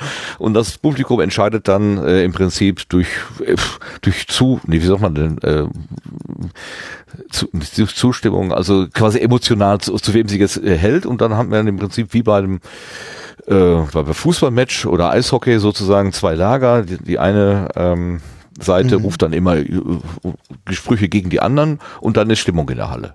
So könnte man das machen. Also natürlich ist es im, in der realen Umsetzung ein bisschen komplexer. Also auch, äh, ja, auch suchst du dir normalerweise andere Story-Ansätze. Aber stellen wir uns mal vor, und was durchaus passiert, dass ein Wrestler ähm, neu in eine Liga reinkommt. Und genau das wäre so ein Ansatz, was du gesagt hast, dass du sagst, ich bin jetzt hier und ich will den Titel und äh, ich war in anderen Ligen schon erfolgreich und jetzt bin ich hier und äh, jetzt habe ich mal gedacht, jetzt gucke ich mir die großen Jungs mal an, aber wenn ich das so sehe, wer, wer hier so rumläuft, ihr seid ja auch ganz schön Weicheier, also das kriege ich locker hin. Ähm, und dann sagt beispielsweise irgendeinen Namen, was weiß ich, ähm, Steve Austin, wir haben uns schon früher ordentlich gekappelt, du hältst den Titel, du weißt, von damals kann ich dich noch besiegen, das kriege ich heute auch noch hin. Und das wäre zum Beispiel der erste Ansatz für einen Konflikt. Und den trägst du weiter, ne? Und dann gibt's vielleicht eine Woche später, wir reden hier, wenn wir über Wochen reden, immer über wöchentlich ausgestrahlte Sendungen im Fernsehen. Und dann gibt's eine Woche später, ist es dann so, äh, dass der Bösewicht, der neu angekommen ist, vielleicht in einem Match von dem äh, Guten eingreift und dann gibt's eine Schlägerei. Und so kannst du die Sachen immer weiterspinnen. Ne? Du musst schon eine Geschichte, und das ganz wichtig ist, du musst eine Geschichte erzählen, die die Leute auch packt. Du merkst, merkst ja in, wöchentlich, in der wöchentlichen Erzählung, wenn es die Leute im Fernseher nicht juckt oder zumindest die Leute auch in der Halle nicht juckt, dann machst du was falsch. Und dann kann es ganz schnell sein, dass es hier keinerlei Relevanz mehr hat und die Story auch irgendwie eine andere Richtung findet. Weil das Allerwichtigste, und das ist viel krasser als bei anderen Sportarten oder natürlich auch bei Soap Operas, du bist interaktiver Teil dieser Sendung oder dieser Erzählung äh, wenn du Zuschauer bist, weil wenn du alles scheiße findest, alles irrelevant findest, vielleicht auch abschaltest, dann bekommen das die Leute mit und dann müssen sie handeln. Und das finde ich war schon ganz früh in den 90ern ein sehr interaktives Element eigentlich für äh, Fans, was du sonst in kaum anderen Shows oder Sportarten hast. Mhm, ja, weil man eine, ja, es, es, man muss die Geschichte ja quasi erfinden. Also bei der, bei den Liga, bei den, was weiß ich, mhm. Bundesliga oder so, das ist ja sich, das ist ja so sie immer wiederkehrend. Da werden irgendwie, wie viel sind es 16 Mannschaften oder so irgendwie gekürt und die müssen dann irgendwie da nach einem Spielplan gegeneinander spielen. Irgendwann hat Bayern München gewonnen ähm, und dann geht es halt nächstes Jahr wieder genauso los. Manchmal ist Leipzig dabei, manchmal nicht. Äh, so ne, sinngemäß. Ähm, das hat ja eine eine Geschichte in sich, wenn man so will. Mhm. Und man trug dann eben auch auf 30 Jahre Bundesliga zurück. Und wie war das denn damals? Ähm, beim Wrestling scheint mir das eher so tatsächlich gemacht zu werden. Und dann braucht man sowas wie ein Drehbuch. Also genau. wie so es gibt eine, Drehbücher. Wie so eine Unterhaltungsshow. Also genau. ja. Ja. Es gibt Drehbücher, Verstehe. die sind, äh, die sind aber, die, da, da unterscheidet sich. Früher war das eher klassisch, dass du über Wochen einen Plan verfolgen konntest. Aktuell ist es eher so, dass die allermeisten Drehbücher eher kurz geschrieben werden. Das heißt, vielleicht auch vor der Sendung noch umgeschrieben werden, was an dem Abend Nein. passiert. Also das, also das, das, das ist ähm, relativ, wie soll ich sagen, flüssig mittlerweile. Ich würde mir auch wünschen, dass es wieder um längere Erzählungen geht, auch um eine logische Stringenz beizubehalten. Das, und das ist auch einer der Kritikpunkte, die wir unter anderem beim Ringfuchs anführen, dass das aktuell oftmals nicht der Fall ist. Dadurch werden die Geschichten auch flacher. Aber es kommt immer darauf an, über die Ausrichtung. Viel lassen sich auch durch aktuelle Einflüsse bewegen. Was soll man dazu sagen? Aber grundsätzlich ist es so, es gibt dieses Drehbuch vor jeder Sendung im Optimalfall auch mehrere Wochen lang. Ähm, ich sehe gerade eine Frage, kommt vom Erik noch rein. Ja, gerne. Der fragt, es gab mal einen Moment, ähm, da ist ein, bei einem Kampf Mark Henry gegen Big Show, das sind zwei Wrestler, der Ring zusammengekracht. War das geplant? Ähm, in dem Moment, bei diesem konkreten Fall, war es, so von dem, was ich gehört habe, wohl nicht geplant. Es waren beide sehr wuchtige Watze, ja. Aber in, äh, in der Folge danach, also der, der eine war zwei Meter fünf, fünf groß und der andere 200 Kilo und beide waren weit über 200 Kilo wahrscheinlich oder 150, 180 Kilo, I don't know. Also da, da passierte das durch die Wucht. Ähm, aber dieser Effekt danach wurde noch ein, zwei Mal repliziert und dann war das geplant. Ne? Man hat gemerkt, dass es ein krasses Moment war, der jeden, den jeden äh, auch irgendwie bewegt hat und dadurch hat man gedacht, oh, das können wir eigentlich immer öfter machen. Ne? Also insofern nur um die Frage nochmal zu beantworten. Nicht alles ist immer geplant, es passieren auch Zufälle, und aber wenn sie öfter passieren und gut ankommen, dann werden sie vielleicht nachträglich geplant. Ja klar, also was gut, das, was gut läuft, das wird man gerne kopieren, das ist klar. Das ist klar. Ist das so eine reine Jungenssache eigentlich? Ähm, also würde ich grundsätzlich immer sagen, nein. Ähm, ich glaube, dass der Männeranteil oder der Jungsanteil in den 90er Jahren äh, viel größer war, auch wenn es auch da schon Wrestling-Fans, weibliche Wrestling-Fans gab, die, und das muss man leider auch, nee, muss nicht leider sagen, das ist ja bei Männern wahrscheinlich auch so, aber äh, die aber auch ähm, auch einen Ansatz dadurch hatten, weil sie die Körper irgendwo auch interessant fanden. Also das, das wissen wir schon so, auch äh, gab auch Erhebungen, die schon klar gemacht haben, dass oftmals auch das Äußerliche bei Wrestlern einen größeren ähm, Anziehungsfaktor hatte als zum Beispiel die Storylines. Das hat sich aber Mitte der 90er und gerade Ende der 90er deutlich gewandelt. Je mehr, und das ist ganz klar, je mehr Frauen auch aktiv Teil des Wrestlings waren. Also nicht nur als, also wir hatten gerade bis Mitte, Ende der 90er, äh, muss man sagen, hatten wir viele Frauen, die auch im Wrestling waren, auch, äh, ähm, auch Protagonistinnen, aber die eher so als, naja, wie soll ich sagen, schön anzusehen und im Ring wenig gemacht. Die vielleicht Managerinnen waren, aber alle sehr auf stereotype Schönheitsbilder abgingen. Das ähm, hat sich aber mit der Zeit ein Stück geändert und gerade, würde ich sagen, in den letzten fünf Jahren ist es ganz krass, denn da gibt's immer mehr Wrestlerinnen, die ähm, selber im Akti äh, Wrestling aktiv sind, auch sogar in den Hauptkämpfen und immer eine größere Rolle einnehmen. Und warum war das so? Weil die wir diesen Wechsel auch in den 2000ern hatten, dass es da auch schon mehr Wrestlerinnen gab und die haben sich, ähm, wie das halt so ist, wenn du im Fernsehen bist und äh, beziehungsweise wenn du ins Fernsehen guckst und siehst, ach guck mal, da sind Leute wie ich, also in dem, dementsprechend auch Frauen, dann bist, gehst du auch erst hin und findest es cool und guckst es als Zuschauer an und irgendwann sagst du, das will ich auch machen. Und deswegen gibt's gerade seit fünf Jahren einen ganz unterschiedlichen äh, Strukturwandel hin zu mehr Wrestlerinnen im Ring selbst und auch noch zusätzlich als Zuschauer. Ich würde äh, momentan fast sagen, dass wir zumindest im europäischen Wrestling eine Verteilung von 35 oder 30, ja 30 70 oder 35 äh, 65 haben. Also immer noch die, äh, der Hauptanteil bei den Männern, aber es wechselt sich und ich glaube bei, bei der WWE, bei dem Marktführer international bist du wahrscheinlich sogar bei ja, 55, 45 oder mal 60, 40, ähm, wo deutlich mehr Frauen jetzt auch schon da sind. Und das ist eine interessante Entwicklung, also sich nicht nur einen jungen Sportart in Anführungsstrichen. In einer sehr frühen Folge, der vierten, habt ihr tatsächlich mal dieses Thema Du guckst Wrestling äh, äh, mhm. aufgegriffen und selbstkritisch sozusagen betrachtet. Und da habt ihr eine Hörerin, die Jasmin, sprechen lassen. Ähm, ich habe den Ausschnitt mitgebracht. Würdest du erlauben, dass wir den hier einspielen? Weil dann haben wir wenigstens eine Frauenstimme sozusagen heute Abend mal. Boah. Sebastian, kannst du mal die Jasmin hören lassen? Gerne. Hallo zusammen. Ähm, ich soll heute was sagen zum Thema Wrestling-Fan sein. Und als erstes vorneweg, Wrestling-Fan sein ist das Großartigste auf der Welt. ja, natürlich begegnet man da einigen Vorurteilen. Das erste, was mir eingefallen ist, ist, wann immer jemand hört, dass ich Wrestling-Fan bin, ist das das aller, allererste, was derjenige, diejenige sagt. Du weißt aber schon, dass das nicht echt ist, oder? Äh, worauf ich dann normalerweise antworte mit, naja, und als nächstes erzählst du mir, dass Walter äh, White gar kein äh, Crystal Mess gekocht hat? Oder ähnlichem, weil ja. ähm, ja, das ist so die erste Reaktion, ja. Und dann wird man immer so ein bisschen belächelt. Wie es dann auch noch ist, äh, eine Frau zu sein und Wrestling-Fan. Ähm, da begegnet man nämlich nochmal zwei Vorurteilen mehr. Das erste ist was, was sich durch, durch mehrere Dinge äh, zieht. Und zwar, ähm, sobald es irgendwie um was Athletisches geht, wird, wird als, einem als Frau ja unterstellt, man guckt das ja nicht wegen dem Sport, sondern man guckt das ja nur wegen dem Aussehen der Protagonisten. Ähm, da ist, äh, ist bei Fußball so, bei von mir aus Football, Baseball und beim Wrestling ist das auch nicht anders. Wrestling-Fan ist man als Frau angeblich auch nur, weil die Kerle aussehen, wie sie aussehen. Das ist natürlich Käse. Ja, äh, abgesehen davon, dass äh, keine von uns äh, blind ist und äh, das sicherlich auch durchaus eine Rolle mitspielen kann, ja, gerade auch wenn man vielleicht als Teenager einsteigt und eh in dieser Phase ist, ne, ist ja wie bei Boybands, würde ich sagen.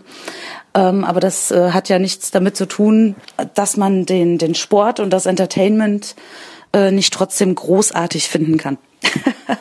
und das Zweite ist, äh, gerade wenn man dann ein bisschen älter wird und nicht mehr Teenager ist, natürlich ist auch, auch jeder weibliche Wrestling-Fan äh, äh, ein, ein Groupie, ja, charmant auch immer als Red bezeichnet. Auch das ist natürlich völliger Unsinn, aber das ist so, das sind so die Sachen, die man immer um die Ohren gehauen bekommt. Also tatsächlich 99 Prozent äh, der Zeit wird man äh, darauf angesprochen oder dementsprechend behandelt. Ähm, ja, das äh, war. Ich will natürlich jetzt nicht für alle Frauen sprechen, aber die meisten, die ich kennenlernen durfte im Leben, die Wrestling-Fans waren, haben da ähnliche Geschichten. Jetzt würde mich natürlich auch noch ein bisschen die die äh, männliche Sicht äh, darauf interessieren. Ähm, was was bekommt denn ihr ihr Männer immer so vorgeworfen? Äh, vielen Dank, dass ich wieder dabei sein durfte und liebe Grüße. Das war die Jasmin aus der vierten Episode. Das ist zwei fast drei Jahre her, im April 2017 mhm. war das. Ähm, hat sich da was geändert inzwischen oder bekommst du heute immer noch so merkwürdige äh, Fragen? Sag mal, warum guckst du denn da eigentlich Babyöl eingeschmierte Männer an, die sich da irgendwie auf den Boden werfen?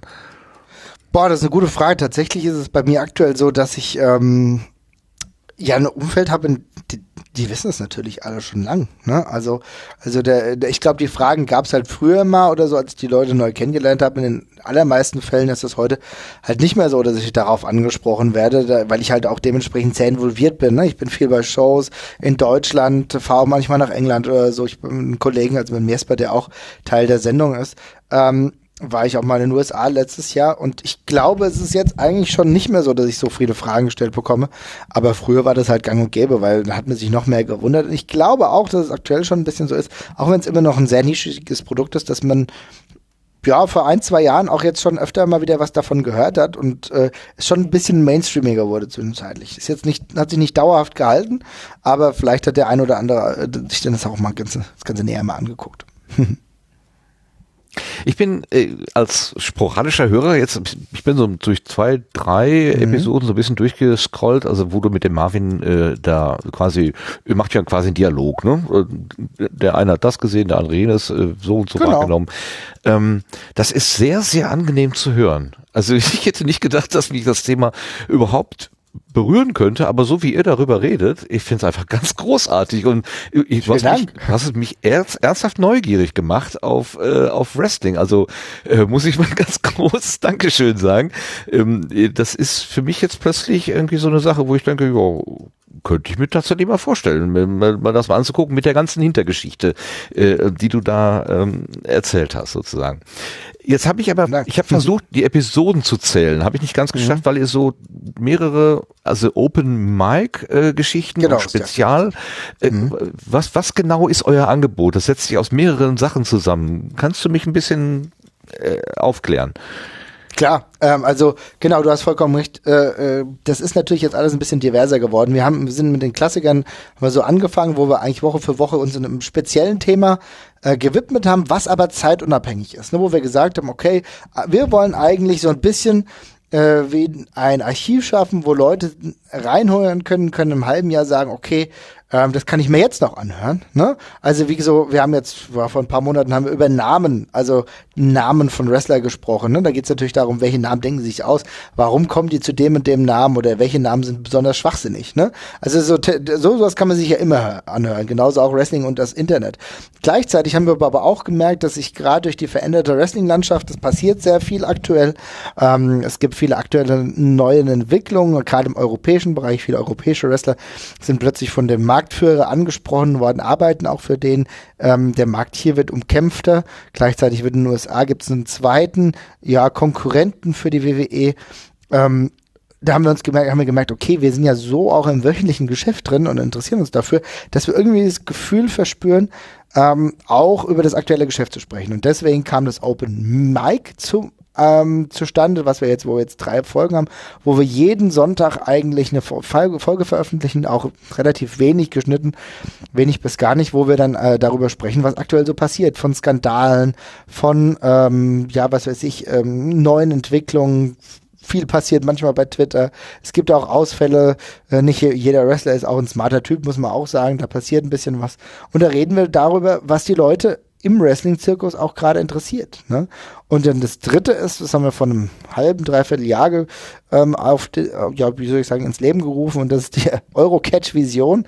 Ein bisschen äh, auch selbstironisch. Und da reden wir eigentlich über, gezielt über das Euro-Wrestling, weil wir natürlich gemerkt haben, ähm, einen sehr großen Bereich von Fans interessiert natürlich das, was in den USA oder vielleicht auch noch in Japan passiert, aber es gibt auch den, Engl äh, den, den englischen oder ganz besonders auch den deutschen Bereich und dem wollten wir uns separat widmen in diesem ähm, in diesem Punkt Euro-Catch-Vision gibt es dann auch unterschiedliche Folgen. Und das ist das, ja, wie soll ich sagen, das ist das Sortiment, was wir bedienen, mit zwei Sachen, die wöchentlich sind. Das ist, wie gesagt, einmal der Ringfox Classic, wo wir zeitunabhängige Themen besprechen und dann halt das Open Mic, wo wir ganz aktuelle Themen besprechen. Die kommen, ähm, das eine kommt am Mittwoch raus, äh, Mittwoch, Donnerstag, also das heißt auch heute Abend kommt ein Klassiker raus, wo wir heute, wir werden da über Merchandising, also äh, den äh, Fanartikel von Wrestling sprechen und dann kommt am Sonntag wieder das Open Mic raus, was die aktuelle Wrestling-Geschehen dieser Woche beleuchtet. Mit großem Interesse habe ich gesehen, dass in Oberhausen, also ich sitze gar nicht weit davon entfernt, äh, nicht, nicht, schon weit, aber nicht so weit wie Frankfurt mhm. beispielsweise, äh, ein großes Wrestling-Ereignis jährlich stattfindet, äh, diesmal vom 8, 6. bis 8. März, ähm, die 16 Karat Gold Veranstaltung. Was ist das genau und nehmt ihr das wahr? Fährst du dahin? Berichtest du darüber? Wie geht das?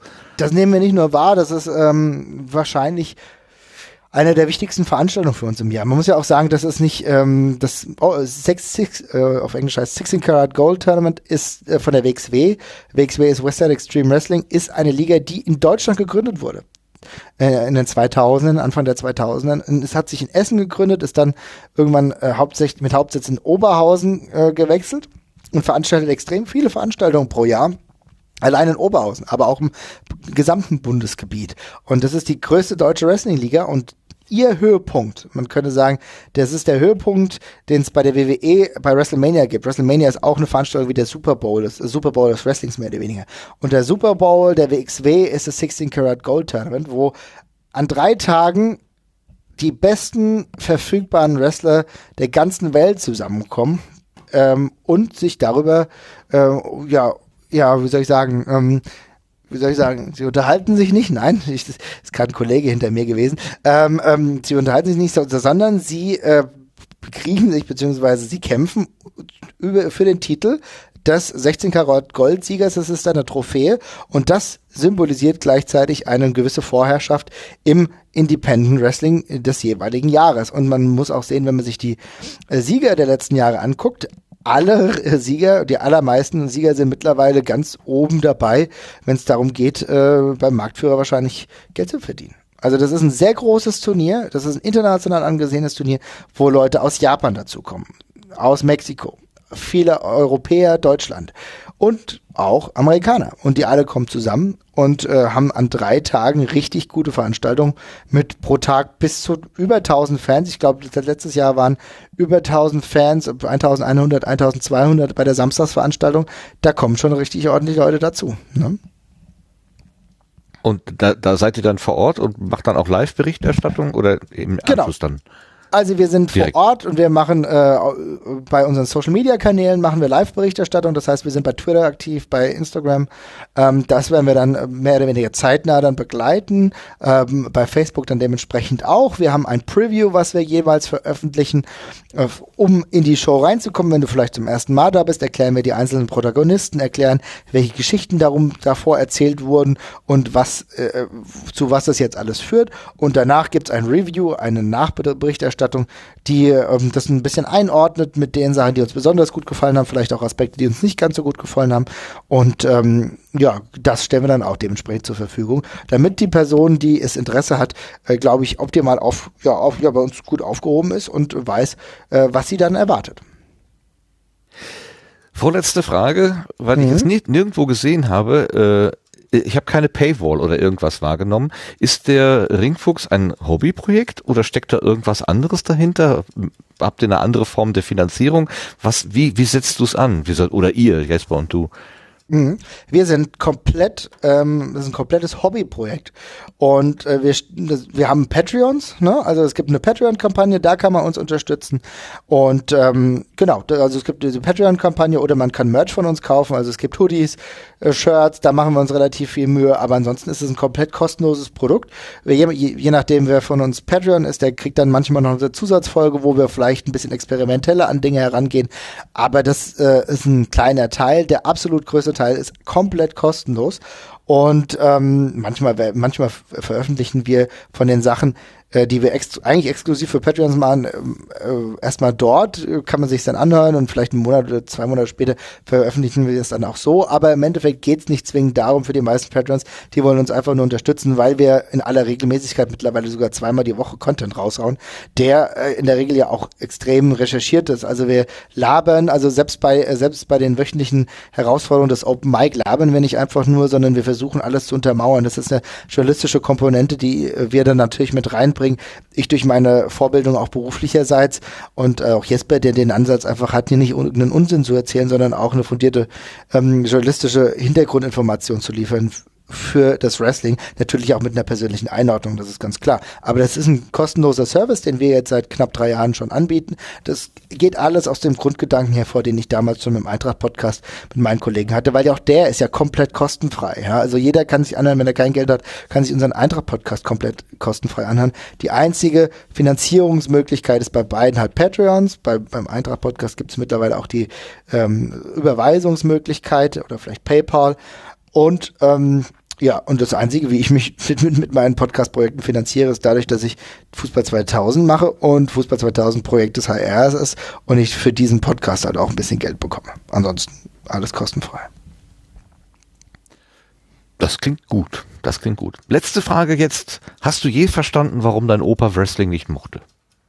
Ja, tatsächlich. Also der war, der war großer, äh, großer Box-Fan und ähm, der hasste, hat aber auch alles gehasst. Der, der, hat auch nie Filme geschaut. Also ich weiß nicht, der war nie ein Filmfan. Lustigerweise war er dann doch eher so der, äh, wenn dann irgendwie so den volkstümlichen Sachen relativ nah, aber der war immer so ein Freund des realen Kampfes und ähm, hat auch nicht verstanden, was dahinter steckt tatsächlich. Also ich bin nie zu ihm durchgedrungen, konnte ihm nie dementsprechend klar machen, was es eigentlich auf sich hat. Und irgendwo hat er dann auch abge abgeschaltet. Und ich habe meinen Opa sehr geliebt, muss ich sehr sagen. Man war immer sehr eng mit ihm, muss aber auch gleichzeitig sagen, dass er auch ein Bildleser war, ohne die Bildzeitung jetzt zu verdammen, aber durch die gewisse Dinge einfach nicht tiefer gedrungen ist.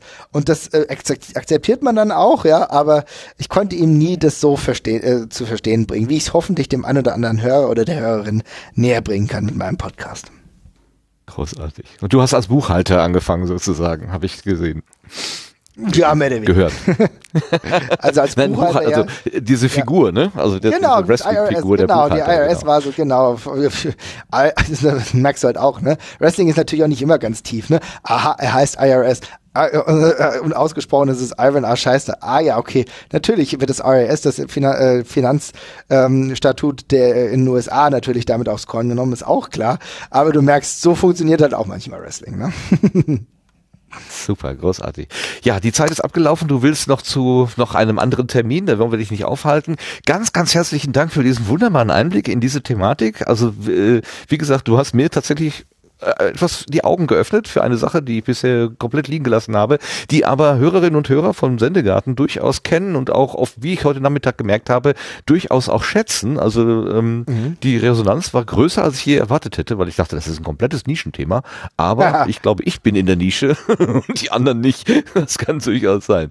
Marvin, vielen Dank und äh, weiterhin ja so viel Spaß am Mikrofon, wie ihr äh, offenbar die ganze Zeit gehabt habt. Dankeschön. Vielen Dank, es hat mich sehr gefreut. Ich wünsche euch noch eine schöne äh, Folge und wir hören uns vielleicht mal ganz bald wieder. Macht's gut, ihr Lieben. Ciao. Danke. Tschüss. Danke. Ja, danke. Tschüss. Tschüss. Tschüss. Ja, dann können wir ja mal so ein bisschen Nachschau halten. Was habt ihr denn von Wrestling vorher gewusst, bevor der Marvin uns was darüber erzählt hat? Sebastian, erzähl doch mal. Äh, ich, ich wusste, dass es das gibt. Nein, ich habe auch schon mal Sendungen gesehen. Klar, als Jugendlicher hat man sowas dann auch schon mal eingeschaltet oder so, aber so richtig hängen geblieben bin ich dabei tatsächlich auch nicht. Also mir war das auch immer so ein bisschen ähm, ja, suspekt ist jetzt vielleicht, ja doch, suspekt kann man schon sagen. Mhm. Also ich hab, ja. kon konnte da nie so wirklich äh, Anklang finden. Aber das ist ja auch ne, jedem das seine und ich meine, das äh, ähm, ja, äh, vielleicht war es mir einfach zu viel Show. Jeder, jedem das seine ist leider Ach so. Äh, ein bisschen verbrannt. Also jeder wie ah, er okay. mag, sagen wir es jeder, lieber so.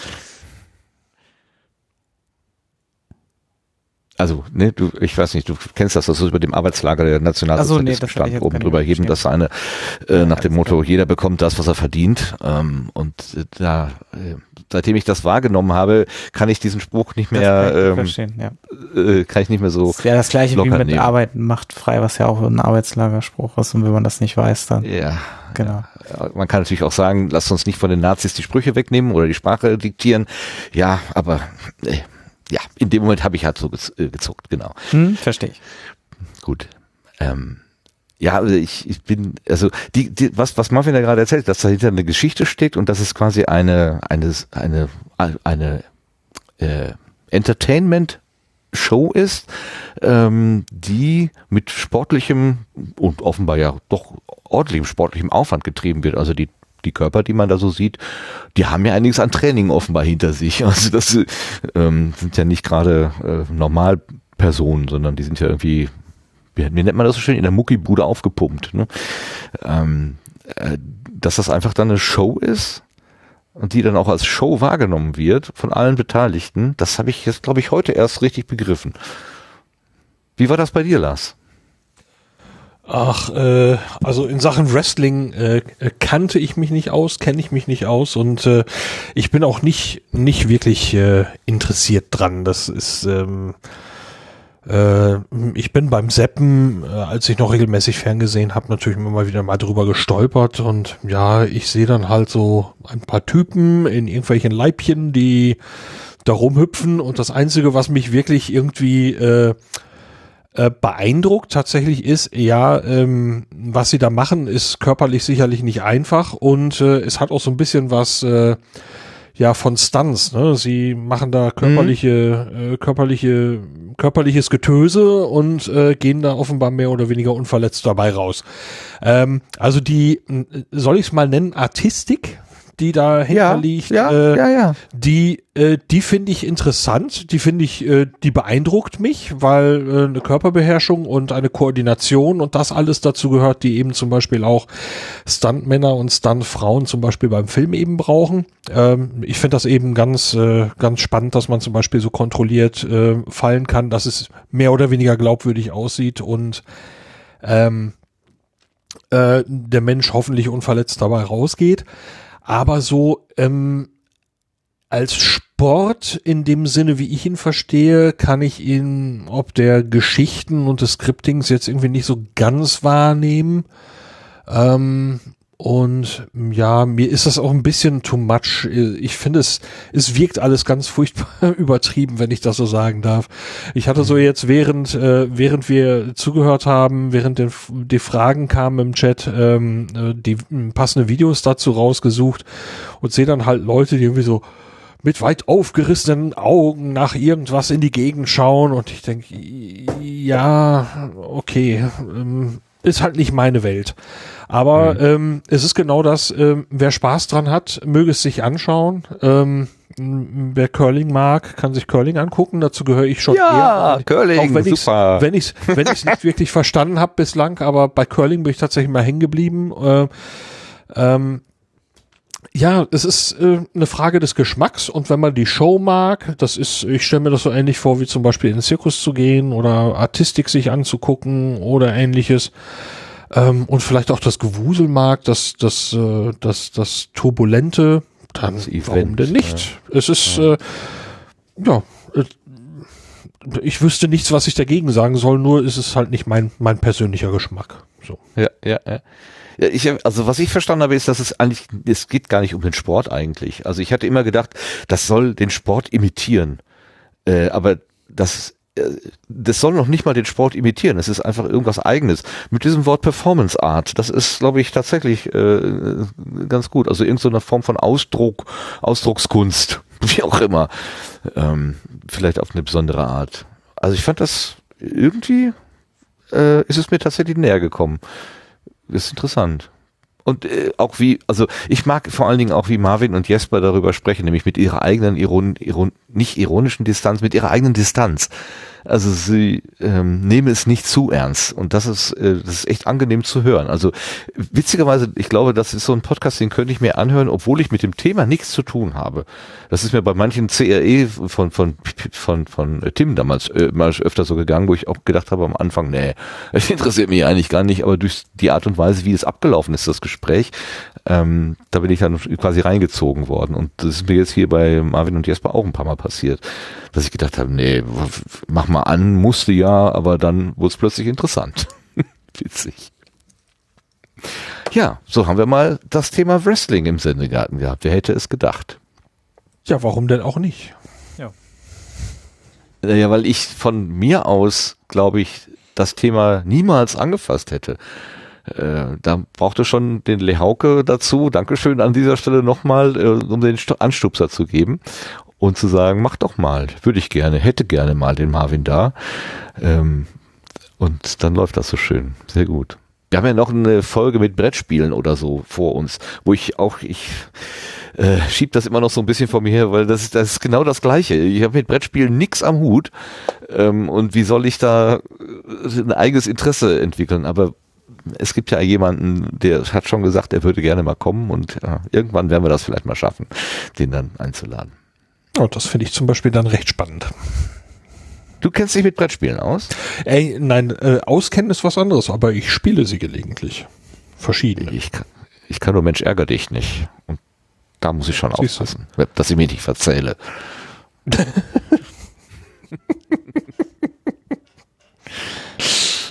ja, genau.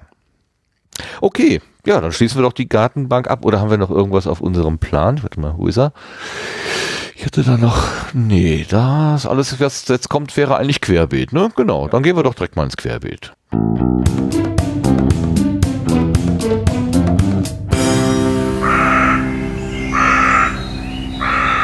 Vorhin schon mal erwähnt, als Nachfolger der Hörsuppe, das, das richtige Wort Nachfolger weiß ich nicht, ist das Projekt FÜT und da gibt es eine Neuigkeit. Der Lars hat was gefunden.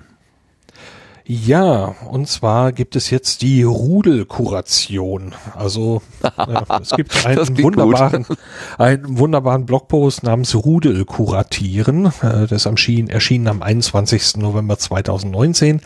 Ähm, und ja, was kann man tun? Also es gibt ja bislang eben die, Kurationen, die man selber machen kann. Ähm, das neue Feature äh, sorgt dafür, dass man jetzt äh, Gruppen anlegen kann, wo man also verschiedene Nutzerinnen und Nutzer von FIT zusammenfassen kann in eine Gruppe.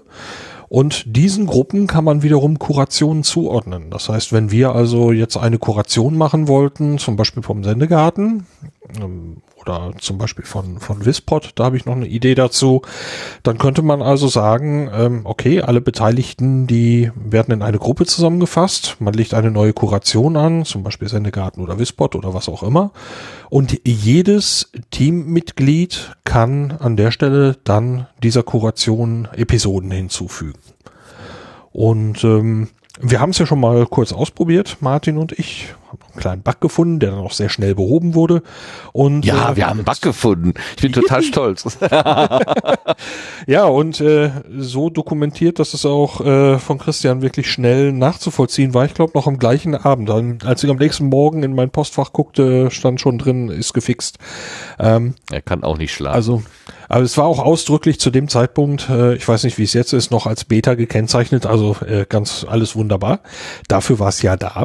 Und äh, es funktioniert wirklich prima. Und äh, ich kann mir im Moment noch so diverse Nutzen tatsächlich vorstellen. Ähm, ich habe das zwar noch nicht eingerichtet, aber ich müsste mal gucken, ähm, ob sich die Ideen, wie ich es nutzen kann, da tatsächlich so bewahrheiten. Ich kann es mir aber gut vorstellen. Also man hat dann im Prinzip eine Kuration, um die sich nicht eine Person kümmert, sondern mehrere und dann kann jeder da beliebig reinwerfen. Genau, und zwar jeder von äh, vom eigenen Account aus. Also wenn du dann einloggst, dann siehst du die Kuration, die ich zum Beispiel angelegt habe äh, und dieser Gruppe zugeordnet habe, der du wiederum angehörst. Und äh, weil das Ganze eben über Gruppen äh, gemacht ist, kann also auch eine Gruppe mehrere Kurationen wiederum haben. Das heißt, äh, du legst also nicht eine Kuration an und sagst, äh, ja, für die pro Kuration, das ist äh, jeweils A, B, C, sondern eine Gruppe von Menschen, der wiederum ABC angehören. Und diese Gruppe kannst du dann natürlich immer wieder auch für andere Kurationen wiederverwerten. Mhm. Mhm. Okay, dann kann man sich, ja, kann man beliebige Kombinationen quasi zusammenstellen. Ja, genau. Hm. Ich habe ich, ich hab noch nicht so den Anwendungsfall so direkt vor Augen, aber du hast ja gesagt, du hättest schon eine Idee, was man eventuell machen könnte oder wo man es einsetzen könnte. Ähm, wenn wir jetzt als Redaktion zum Beispiel sagen würden, äh, was weiß ich, diese Blütenschätze oder so, die schmeißen wir ja hier in der Sendung zusammen, dass wir das im Prinzip auch parallel in so einer Kuration zusammenwerfen könnten. Ja, ich könnte es jetzt am, am Beispiel Wispot machen. Im Moment äh, mhm. gibt es dort eine Person, die, äh, die so ein bisschen die, ähm, die Zusammenfassung macht, aber das könnten ja auch mehrere tun. Und ähm, wenn das eben mehrere tun, dann könnte man, also ich selber benutze zum Beispiel eine, eine Kuration, um Podcasts Probe zu hören, die vielleicht auf die Wispod-Liste kommen. Ähm, ich schmeiß mir da so ein paar Episoden drauf, das habe ich dann ah. äh, habe ich dann äh, abonniert wie ein Podcast ah. und höre dann unterwegs, wenn ich pendel, meist dann eben bei der Arbeit in Köln. Wenn ich mit der Stadtbahn durch die Gegend fahre, dann habe ich meist Kurationen laufen, äh, Dinge zum Probehören. So, und dann mache ich mir dazu zwischendurch Notizen oder ich merke es mir eben, schreibe es dann am Ziel eben auf, was, was ich davon halte und Thema ist durch. Angenommen, jetzt würden mehrere Leute gerade dieses Postfach betreuen, dann könnte jede diese Personen in diese Kurationsliste einfach Episoden hinzufügen, ohne dass man auf eine Person zum Beispiel warten muss so als rein praktischen Anwendungsfall. Mhm. Bei Wispot ist das Ganze jetzt äh, sehr handlich, ist äh, kommen ja nur alle paar Tage, kommt mal ein neuer Vorschlag. Das äh, geht also so jetzt gut von der Hand. Aber angenommen, du hast ein größeres Projekt, wo, wo mehr, mehr Betrieb drauf ist, wo sich die Leute diese Arbeit teilen, da kann ich mir eben sehr gut vorstellen, so, äh, alle, alle kübeln in die Mitte und jeder hat die gleiche Liste zum, äh, hat, hat die gleiche Liste im Podcatcher. Also, ähm, mhm. Doch, da kann ich mir verschiedene Anwendungsfälle vorstellen, insbesondere aber gerade jetzt äh, aus meinem eigenen aus meinem eigenen Alltag diesen. Ähm, der Sascha schreibt oder fragt gerade, geht das auch mit nicht öffentlichen Kurationen? Äh, ich glaube, wir hatten es mit einer nicht öffentlichen Kuration getestet. Oder ich verstehe gerade das mit den nicht öffentlichen vielleicht auch nicht ganz richtig. Vielleicht kannst du mich da nochmal eben, eben abholen. Äh, ich habe jetzt auch nur das aus dem Chat von Sascha. Da, genau, Sascha schreibt doch mal, wenn, wenn, wenn, wenn wir das ein bisschen interpretieren, dann können wir da ja nochmal. Ähm, ja, also äh, eine Kuration, äh, die ist ja in dem Moment öffentlich, sobald du den Link rausgibst, oder? Äh, ist sie nicht auch an der Suche? Man kann auch Kurationen suchen. Ja. Also, ah, okay. Das heißt, wenn du dir ähm, eine anlegst und äh, das genau. jetzt nicht irgendwie weiter geschützt ist, dann hätte ich bei der Suche schon eine Wenn ich jetzt Chance, zum Beispiel nach äh, Podstock suche, dann müsste eigentlich auch unsere Kuration, ja, ja, genau, dann gibt es nämlich den extra Reiter Kuration und da sieht man dann auch die ganzen Kurationen, die zu Podstock existieren. Äh, ja, also ähm, man hat für diese Kuration, jetzt glaube ich, verstehe ich die Frage, man hat für diese Kuration die gleichen äh, die gleichen Optionen wie für die für die eigenen Kurationen. Die kannst du also öffentlich schalten und äh, oder es auch eben lassen. Und okay. sie haben eben auch eine eine eine normale URL. Ja. Ich denke, okay. also es gibt, es gibt, es gibt den Schutzmechanismus. Ja. Man kann es aus quasi privat machen. Ich habe ehrlich gesagt mit FIT jetzt an der Stelle nicht so viel Ahnung. Äh, man kann Kurationen für sich privat machen und für die Öffentlichkeit die, die Schal den Schalter gibt es. Äh, ja, das ist, das ist eben die Sache mit der Auffindbarkeit in der Suchmaschine, aber wenn du die URL des Feeds hast, dann hast du ihn nun mal. Also da ist ja jetzt keine, keine Authentifizierung notwendig. Wenn diese URL ja, aber, nach draußen ja. dringt, dann ja. ist er halt da. Aber sie kommt nicht in das öffentliche Verzeichnis, wenn ich es nicht will. Genau, genau, genau. Ja, mhm. okay. Genau. Gut, dann okay. ähm, ja, genau. Es kam was dazu, aber jetzt kommt doch wieder was weg. Genau, machen wir doch gleich weiter mit Fit. Ich habe das mal hochgeschoben. Ähm, ja, das ist mir, ich glaube, gestern hat es Christian veröffentlicht oder heute. Ähm, er hat ja auch schon seit längerem die äh, Alexa-Skills programmiert für äh, Amazon Echo, ähm, wo man auch Podcasts äh, ja mithören kann. Das heißt über Sprachbefehle dann äh, sein Lieblingspodcast, seine Episoden sich äh, direkt äh, ja quasi laden lassen kann. Und da ist es allerdings so, dass er mittlerweile sehr viel negatives Feedback äh, bekommt, äh, weil zum Beispiel auch Sachen, die er überhaupt nicht beeinflussen kann, wenn ähm, irgendwelche Folgen vom Netz verschwinden oder Probleme mit den Feeds gibt oder so, dann fällt das quasi immer auf ihn als Entwickler äh, dieser äh, dieses Skills zurück. Und ja, mittlerweile scheint das wohl so krass zu sein, dass er da wirklich ähm, ja keine Lust mehr hat, das weiterzuentwickeln. Und deswegen diese meine Podcasts äh, als Alexa-Skill ähm, erstmal jetzt äh, entfernt hat und wahrscheinlich sogar ganz rausnehmen wird. Was drin bleiben wird, sind die Podcast-bezogenen Skills. Also es gibt halt diese allgemeine meine Podcasts äh, als Skill und dann gibt es halt noch für jeden, gibt es so ein paar speziellere Skills, wo nur einzelne Podcasts, glaube ich, drin sind und die bleiben wohl erhalten. Ähm, und wenn jemand jetzt zuhört und sagt, oh mein Gott, ich benutze die tagtäglich und ich brauche die, ähm, dann meldet doch euch mal bei ihm dann ähm, wird sich da schon eine Lösung finden, schreibt er auch in seinem Blogpost. Ich gucke da gerade so drüber, das liest sich ja schon richtig schlecht, ne? Ich bin es sehr, sehr leid, die Prügel dafür einzustecken, dass ein Podcast-Verzeichnis etwas ist, dessen Inhalt ich nur bedingt kontrollieren kann.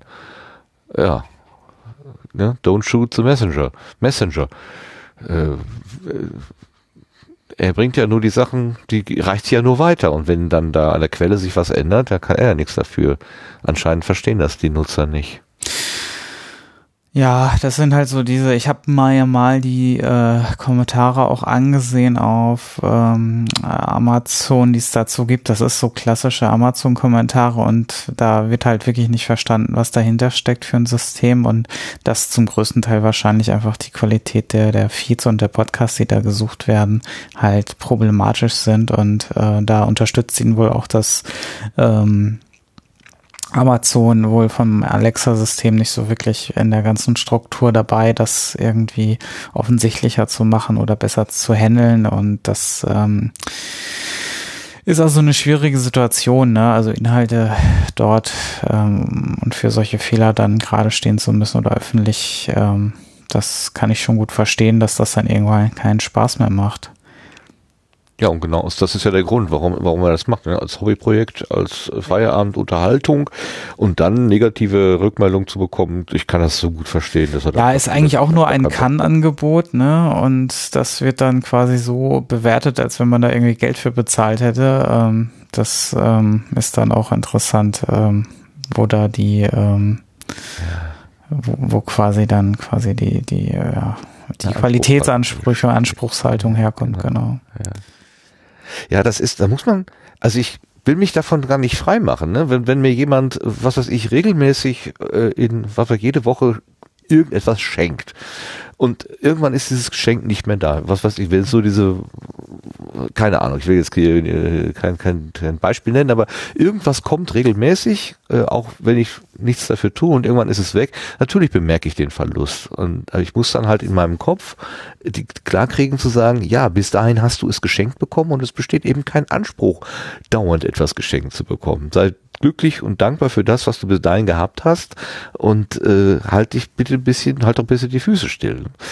Ähm, ich kann den Reflex, den ursprünglichen Reflex kann ich verstehen, aber dann müsste eigentlich auch das Gehirn einsteigen und sagen, habe ich jetzt eine vertragliche Verbindung mit dem Angebot? Ist mir der irgendwas schuldig, weil ich da gegeben habe? Ja, äh, nein. Ähm, und kann er das überhaupt beeinflussen? Ich meine, in dem Fall ist es ja noch schlimmer, das, das Angebot ist ja da, aber er kann ja die Inhalte des Verzeichnisses nicht verändern. Also ja, kann man immer nur wieder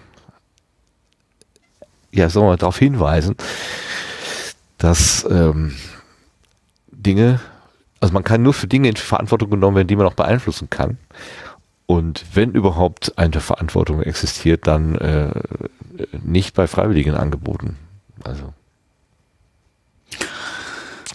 Die Ja. Gewohnheit ist das Problem. Ne? Man gewöhnt sich immer so schnell an die guten Sachen. Es ist wahrscheinlich äh, Erfolg seines, nee, Opfer seines Erfolges. Fürth ist so gut, funktioniert, vielfältig und dann will man natürlich immer mehr als Nutzer. Klar. Genau. Ja. So ist es. Der Erik hat gerade noch ganz spontan hier was reingeworfen. Haben wir wo schon äh, ans Ende gestellt. Also, Ach, hast du schon. Ja, Super. besser gesagt, der Lars hat das auch schon hier aufgenommen. Super, super Lars, super Lars. Alles super. Können wir jetzt auch vorziehen, Gut, dann wenn wir schon eh drüber sprechen, dann. Ja, jetzt brauchen wir kein Geheimnis rauszumachen. Genau. Ne? genau. Ja. Äh, also, äh, Podcast zum 36C3. Ähm, bis zum 13. Dezember können hier noch ähm, für den Sendetisch und die Bühne wieder äh, Einreichungen stattfinden. Und zwar unter Fahrplan das-sendezentrum.de slash 36C3 ähm, ist das noch möglich. Ja, ähm, ist wie letztes Jahr eigentlich aufgebaut. Also ich bin ja leider dieses Jahr nicht dabei, ähm, aber ja, soweit ich die. Planung äh, verfolgt habe bisher, scheint das alles nach dem alten Rezept stattzufinden. Es wird dieses Jahr mächtig viel copy-pasted, eben des, äh, des Camps wegen. Na, da bin ich ja mal gespannt. Ob dann auch unser Sendezentrum wieder so aussieht. Das wäre, da wäre es ja wirklich wie zur Tür reinkommen und sich auskennen. Äh, so wie ich die, die Orga deute, äh, ja, wird es so sein. Hoffentlich ist die Netzwerkdose wieder belegt. Das wäre ganz super. Ja, sonst sorgen wir dafür. Das ist, ja, das war ja eine vom Haus. Das hat mich ja total gewundert, dass da irgendwelche Nerds äh, die, die Kompetenz hatten, da Hausnetzwerk zu manipulieren irgendwie. Das hat mich schwer beeindruckt. Wir werden es erleben. Und wir werden dir erzählen, Sebastian. Ja, ich werde mal gucken, wenn ich Zeit habe, höre ich auch mal in euren Stream rein. Äh, ihr werdet ja auch Wenn wieder wir den überhaupt hinkriegen ohne dich. Ich bin da noch nicht so. Wenn die Netzwerkdose klappt, dann sollte das ja wohl äh, das Einfachste sein. äh, äh, Lars, kennst du dich mit Streaming aus? äh, Siehst du? Es geht schon gut los. also es, ist, es ist eine Frage der Definition des Wortes auskennen. so dass es halt läuft. Kriegen wir schon hin. Und sonst telefonieren wir so lange, machst du Fernwertung für uns und sagst jeden einzelnen Hand. Jetzt Martin, den Finger auf die Return-Taste und dann nach unten. So machen wir das. Genau. Gut, jetzt haben wir das auch weg. Was ist das nächste? Wir haben Du hast eine Mail Mail, bekommen, ja. Podcastverein bekommen. In der Tat. Ich wurde vom Podcastverein, also Thorsten Runte und Kollegen, äh, angeschrieben und informiert, dass es einen Podcastpreis gibt, der aber jetzt nicht mehr vom Podcastverein vergeben wird, sondern von diesem Radiokonsortium. Ähm, das hat uns ein bisschen überrascht. Wer, wer möchte davon was erzählen? Lars?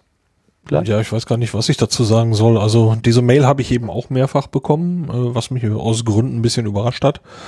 Ähm, ja, es ist bei diesen Preisgeschichten bin ich ja immer so ein bisschen vorsichtig gewesen. Ähm, ich weiß auch noch nicht, was ich von dem neuen halten soll. Da äh, sind eben zumindest für meine Einstellung nicht nur Sympathen in der Veranstalterliste und deswegen ähm, bin ich ganz persönlich jetzt nicht unbedingt jetzt, äh, wer weiß wie, äh, begeistert. Aber ähm, das ist wirklich eine ganz persönliche mm, Meinung dazu und auch hier kann jeder Mensch machen, wie er sie das eben möchte. Mm, Was mich so ein bisschen gewundert hatte, war eben ein sehr, sehr deutlicher Web, Hinweis auf der Webseite des Podcastpreises, wie er vom Podcastverein äh, veranstaltet worden war. Äh, da wird eben sehr prominent direkt auf der Startseite auf den neuen Podcastpreis hingewiesen, der eben von dieser ja, Gruppe von Veranstaltern jetzt mm, ausgegeben oder ver vergeben wird. Und dir, Martin, war auch noch was aufgefallen, ne? Ja, mir, ich hatte nochmal geguckt, äh, welche, also wer sozusagen die Verantwortung für diese Webseite trägt. Podcastpreis.de bis vor ein paar Tagen war das der Podcast Verein, der stand da als verantwortlich drin und inzwischen ist es dieses Konsortium. Also da hat es einen, einen Übergang der Verantwortung oder des Eigentums oder wie immer man das jetzt nennen möchte, gegeben. Ähm, und das finde ich jetzt schon irgendwie interessant, dass dieses, ähm, ja, das ist sozusagen aus der Hobby-Ecke ist etwas dann in sowas Offizielles irgendwie gewandert. Ähm, ich hatte den, den Thorsten mal äh, angeschrieben und gefragt, äh, so ein bisschen, auch ob das vielleicht ein gelungener Verkauf war, weil man wer, wer er hat ja immer das Problem, dass er für den Podcastverein auch ein bisschen finanzielle Mittel braucht. Und wenn er jetzt zum Beispiel sagt, ja, da hier war, ich hatte eine tolle Webseite, podcastpreis.de, und da sind jetzt Leute, die wollen den Podcastpreis vergeben, wir wollen es nicht mehr, als Podcastverein, wir geben die Idee auf, das wurde da auch so ein bisschen beschrieben, äh, wir geben das ab und bekommen für die, für die URL jetzt einen stattlichen Betrag, den nehmen wir als Sockelbetrag für den Verein, wäre ja eigentlich eine, eine super Geschichte, äh, aber ich habe noch keine Antwort bekommen. Das ist bisher nur eine Fantasie meinerseits. Aber da tut sich irgendwas. Das ist interessant. Das heißt aber auch, für das Podcamp gibt es so eine zeitliche Veränderung. Änderung war ja klassisch, war ja immer jetzt die Preisvergabe am Freitag, wenn ich das noch richtig in Erinnerung habe, ne? Der Programmpunkt müsste dann eigentlich entfallen, ja, den gibt's dann nicht mehr. Okay. Ich weiß aber nicht, ob es ein Podcamp gibt, ehrlich gesagt. Ach so, Oder? okay. Gibt, steht, dann, steht das im Kalender schon? Gute Frage. Äh, also auf der, auf der Homepage steht Podcamp unter dem Begriff Zukunft, 28. und 29. März 2020. Okay, guck mal.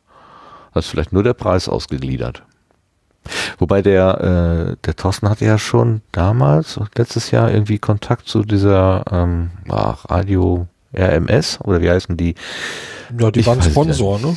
Ja, genau, die waren ja Sponsor. Vielleicht ist das auch, läuft das über die Schiene, dass sie dich irgendwie äh, dann auch besprochen haben.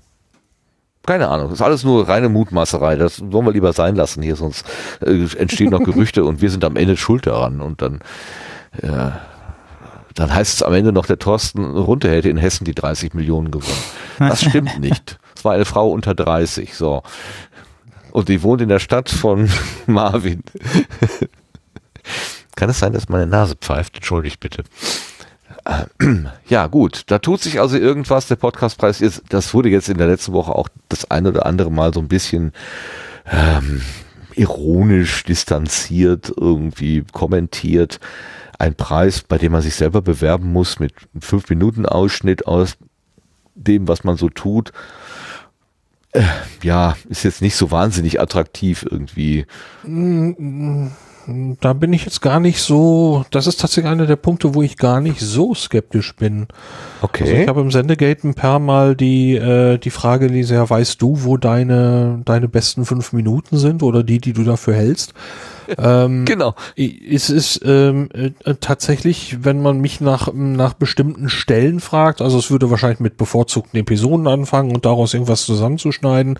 Also ich glaube, da wird mir tatsächlich ziemlich schnell was einfallen, so wo ich suchen würde und natürlich wäre es ein bisschen Arbeit. Und ich kann auch grundsätzlich den Gedanken verstehen, dass man sagt, okay, ich bewerbe mich mit einer Art von dem, was ich von meinem Projekt am besten halte. Das kann ich, ist tatsächlich ein Gedankengang, den ich verstehen kann.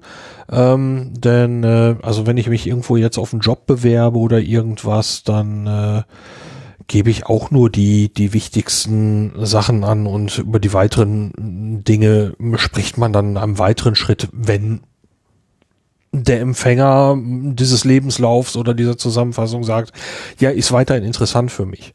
Also ich kann mir schon vorstellen, dass man sich sagt, so jetzt äh, meinetwegen, wir haben 200 Bewerbungen äh, für einen Podcast und da haben wir Episodenlängen zwischen 30 Minuten und dreieinhalb Stunden und wir hören für einen Querschnitt mal überall einigermaßen rein und gucken, wo sind denn gute Stellen oder ist das alles Mist. Ähm, hm, nee, da würde ich sagen, okay, zeigt mir das, was ihr von euch am besten haltet und dann haben wir direkt im Prinzip einen ja, ein, ein, ein, eine Form von Vergleichsmaßstab, weil wenn der sagt, das ist das Beste, was ich habe und das ist aus irgendeinem Grunde vielleicht jetzt nicht unbedingt preiswürdig oder wird nicht dafür gehalten, ich will mich da gar nicht so weit aus dem Fenster lehnen, ähm, ja, dann kann man darauf vielleicht die ersten Filter anwenden und weitermachen. Also die Idee kann ich an der Stelle tatsächlich verstehen.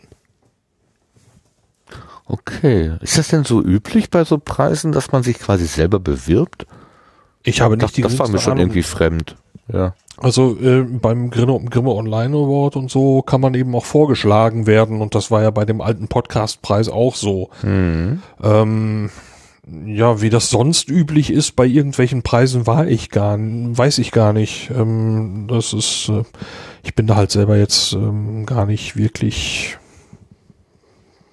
motiviert oder habe mich damit auch Was nicht schade ist, auf Distanz hätte es sich ja verdient. Da, äh, Äh, das, dazu will ich nichts sagen, aber das Projekt Das sag ich ja deswegen Also, auch. Nein, Schon ähm, klar. Aber siehst du, das, genau das ist ja das Problem. Ne? Du, du willst selber nicht über die Qualität deines Podcasts sprechen, aber du sollst eine fünf Minuten aussagekräftige Bewerbung machen. Damit machst du ja nichts anderes. Äh, Das- ja, aber äh, sagen wir es so, wenn ich über die Qualität sprechen will, dann würde ich ja auch, äh, würde ich mich ja vielleicht auch bewerben. Ähm, vielleicht hängt das ja direkt zusammen. Ich, äh, das, was ich persönlich für die besten Stellen in meinem Projekt oder meinen Projekten halte, das muss ja nicht unbedingt allgemeingültig sein. Ne? Ich, hab, ich, ich weiß nicht, ob ich das schon mal gesagt hatte, aber so, es gibt ein, zwei, drei Episoden, die unter Umständen entstanden sind, wo ich gesagt habe, oh Gott, oh Gott, was wird das denn wohl werden? Und daraus ist was geworden und hat mich selber positiv überrascht. So, diese Folgen finde ich persönlich ganz toll. Ich weiß aber nicht, ob das beim Hören äh, irgendwie durchkommt, dass dieser Podcast für mich persönlich eine ganz besondere Geschichte hat. Äh, das ist also wirklich so gefärbt und mh, ich mache mir da so einen Kopf drüber, dass ich sage, okay, ähm, ich kann es gar nicht objektiv bewerten. Und wenn das Leute aber können und sagen, ich glaube, diese Episode ist preiswürdig oder das und das und das ist preiswürdig, ich stelle daraus fünf Minuten zusammen und bewerbe mich, mich damit, dann finde ich, ist das vollkommen legitim, vollkommen in Ordnung. Ähm, ja. Mhm. Mhm. Wenn man so gestrickt ist, wenn man das kann. Ne? Ja. Ja, ja, ja, ja. So. Ähm, ansonsten, ja, ähm, fünf Minuten Ausschnitte und dann von anderen Menschen nominiert werden, finde ich persönlich dann eben relativ problematisch, weil irgendjemand würde dann ja wieder eine fünf Minuten Auswahl machen ähm, von äh, persönlich gefärbten Dingen und angenommen, da bewerben jetzt äh, oder ähm, ich sag mal, ich übertreibe mal 200 Leute schlagen mit fünf Minuten Schnipseln ihrer, ihrer persönlichen Best-of Min-Korrekt vor. Das habe ich gerade im Kopf, genau. Äh, das- Wie das soll Minko das- das, schaffen, selber zu Das, machen? ja, nein, ich meine, nein, ich meine jetzt angenommen, ähm, du würdest das als reine Zuhörerinnen oder Zuhörerpreis machen und sagen, okay, ihr schlagt jetzt wieder Podcasts vor und äh, ihr reicht irgendwie noch ein Best-of mit ein oder was weiß ich, das ist ja nicht zu schaffen. So, also haben sie anscheinend aus, also ich kann den Gedankengang, ja, dann sollen die Leute sich selber vorschlagen. Pff, Keine Ahnung. Ich würde ja sagen, dass vielleicht sowieso viele Menschen sich selber nominiert haben könnten bei dem anderen Preis. Ja, wer, wer, wer so, ähm, also, ich, das ist ja völlig okay. Ich will das auch gar nicht, ähm, ich will das gar nicht bewerten oder so. Ich weiß, ich wüsste nur, dass ich das nicht wollte für mich und könnte auch nicht gut. Also äh, über die eigene Qualität reden ist nicht so mein Ding. Ähm, Ja, aber ich stelle mir das tatsächlich, ich, wenn ich jetzt tatsächlich in, der, mich, mich, mich in den Kopf von, von äh, Dr. Nikolaus Wörde und Dr. Rainer Tremfort versetze, zu sagen, äh, mach mal fünf Minuten repräsentativ, was wir hier in, wie viele Jahren sind die, seit fünf Jahren oder noch länger sind die auf dem Markt, ähm, äh, gemacht haben, oder bei so einem Gesprächspodcast wie äh, äh, CAE oder so, da kann man ja wirklich nur die Stilblüten raussuchen. Da, wo vielleicht irgendwie mal ganz überraschend eine Reaktion vom Gesprächspartner war oder so, oder wo man was erfahren hat, was eigentlich noch gar nicht spruchreif war, hat sich jemand verplappert, äh, so Perlen halt raussuchen. Aber ist das dann repräsentativ für das gesamte Angebot? Ja, das ist eben, der eine sagt, Mensch, äh, die Versprecher da waren witzig äh, oder meinetwegen, ich bleib mal beim Beispiel Min korrekt. Ähm, an der Stelle haben sie ganz besonders toll sehr schwierige Paper besprochen und ich habe jetzt das Thema Quantenphysik endlich mal verstanden, zumindest in Grundzügen oder äh, an der Stelle ähm, ähm, machen sie, ähm, stellen sie den Schwurbel der Woche besonders gut vor oder Ähm, ne, also ich kann ja den Fokus auch m, zum Beispiel auf die unterhaltsame oder auf die lehrreiche Schiene schieben oder auf, ähm, auf einen Mix aus beidem. Und ich glaube, dass da eben jeder Mensch ein bisschen anders gestrickt ist. Ja, und dann Mhm. nimmt man das aus der Hörerschaft eben wieder raus und sagt, okay, ihr bewerbt euch mit dem, was ihr selber von euch gut findet. Wie gesagt, den Grundgedanken kann ich jetzt verstehen. Ja, ich selber, ja. ich selber, ich, ich selber bin eben nicht so gestrickt, aber den Grundgedanken zu sagen, okay, ähm, wir haben eben gemerkt, an der und der Stelle hat es eben in der Vergangenheit vielleicht auch beim, beim, beim Podcastpreis ein bisschen ja, Kritik gegeben, weil aus Grund A, B, C, das brauchen wir nicht alles wieder aufrollen und wir ähm, vermeiden diese Problematik, indem wir sagen, okay, wir machen Dings einfach mal anders und gucken, was passiert. Ja. Ich verstehe den Grundgedanken auch. Irg irgendwie ist es nur noch nicht so richtig rund in meinem Kopf. Es ist also der Unterschied zwischen Bewerbung und Preis. Also ich äh, für eine wenn für eine Stelle oder so muss ich muss ich aktiv tätig werden, um die zu bekommen. Ein Preis ist eher, eher sowas, was verliehen wird. Das ist ein Geschenk. Das bekomme ich vielleicht überraschend sogar, ohne es zu wissen. Äh, äh, und das, das irgendwie ist noch so ein bisschen schief in meinem Kopf. Aber vielleicht bin ich da auch ein auf einem komplett falschen Dampfer unterwegs. Das kann natürlich sein. Naja, ich, ich könnte jetzt ganz despektierlich sein, äh, das ist, äh, du kaufst dir auch selber aktiv ein Los und gewinnst damit vielleicht einen Preis. Ähm, aber ähm, ähm, wir fasern zu weit rein, glaube ich. Ja, wir stehen unter Nerdverdacht. Also, äh, raus da. Sehr gut. Ja, es, ich Okay, glaube, es wird ja. gerade, es wird glaube gerade gerade nicht besser. So. Es wird immer besser, wenn wir miteinander reden, Lars. Uiuiui. Ob das für andere gut ist, ist die andere Frage. Aber wir haben ja noch ein paar andere, die uns zuhören. Also wir wollen jetzt mal an die anderen denken. Wir haben noch ein Thema hier. Komm. Äh, Podcast-Rezensionen Adventskalender habe ich mir hier rausgeschrieben. Das äh, habe ich bei Twitter gefunden. Das scheint eine Aktion zu sein. Ich habe noch nicht so ganz genau raus, wer die Quelle eigentlich ist. Aber äh, Menschen haben gesagt, ähm, diese schöne Tradition, alle jeden Tag im Advent irgendwas Besonderes zu machen, ein Stück Schokolade zu essen oder irgendwas anderes zu tun, äh, nutzen wir jetzt mal und, und machen jeden Tag eine Podcast-Rezension. Da gibt es irgendeinen Mechanismus, wie die zugelost oder zugehört werden. Das habe ich nicht ganz rausbekommen. Wisst ihr, wie das funktioniert? Nein, da, da gibt's keinen Mechanismus. Also erstmal initiiert dieses Jahr hat es, soweit ich das dem Sendegate entnommen habe, Becky. Und äh, das gab es anscheinend letztes Jahr auch schon. Das ist mir jetzt gar nicht so gegenwärtig gewesen. Da hat es wohl jemand namens Ed Privatsprache vorgemacht. Und äh, jetzt vor elf Tagen hatte Becky ins Sendegate geschrieben, hier, äh, sie würde das gerne dieses Jahr eben nachmachen. So, und da gibt's eben keine Zulosung, so wie ich das verstanden habe, sondern ich suche mir einfach äh, 24 Projekte aus, ähm, wo ich sage, da möchte ich gerne Rezensionen verschreiben und ich verschreibe jeden Tag einfach eine und vertwittere das mit dem Hashtag Podcast Rezension Adventskalender.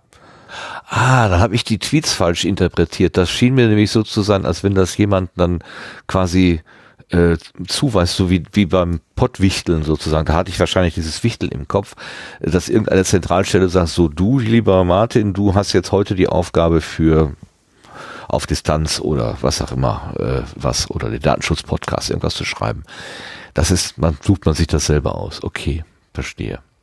Ja, wir haben ja auch einen bekommen. Das, das, deswegen bin ich auch darauf richtig aufmerksam geworden, nämlich von der Jenny. Die hat uns auf dem Apple iTunes Verzeichnis eine sehr nette äh, Rezension geschrieben. Und dann habe ich festgestellt, dass da schon noch irgendwie acht andere waren. Ich gucke da nie hin. es, es tut mir leid für alle die, die da schon vor zwei Jahren was eingetragen haben. Äh, an dieser Stelle mal ganz, ganz herzliches Dankeschön dafür, für die freundlichen Worte, äh, die ich da gelesen habe. Ähm, äh, war mir gar nicht so bewusst. Ja, gern Es gibt aber auch eine Ein-Sterne-Bewertung. Das, das gefällt mir. Hm? Was? Echt? Ja, ich, ich Ja. sagte gern geschehen, weil also bevor ich selber beim Sendegarten teilnehme, Ja. habe ich auch noch eine geschrieben. ja, aber es sind immerhin 22 Bewertungen. Äh, also Wahnsinn. 22 Leute haben Und nur im Deutschen? Sternchen vergeben. Ähm, und Textbewertungen gibt's immerhin neun Stück. Hm. Und im Schweizer äh, Kanal gibt's auch noch eine. Man muss ja gucken, es gibt ja, äh, Apple ist ja nicht in der Lage, das zusammenzufassen. Also man muss einmal bei den Deutschen gucken, bei den Österreichern und bei den Schweizern und wahrscheinlich im sonstigen deutschsprachigen Ausland müsste man dann auch nochmal diese Länderkennzeichnung da durchforsten.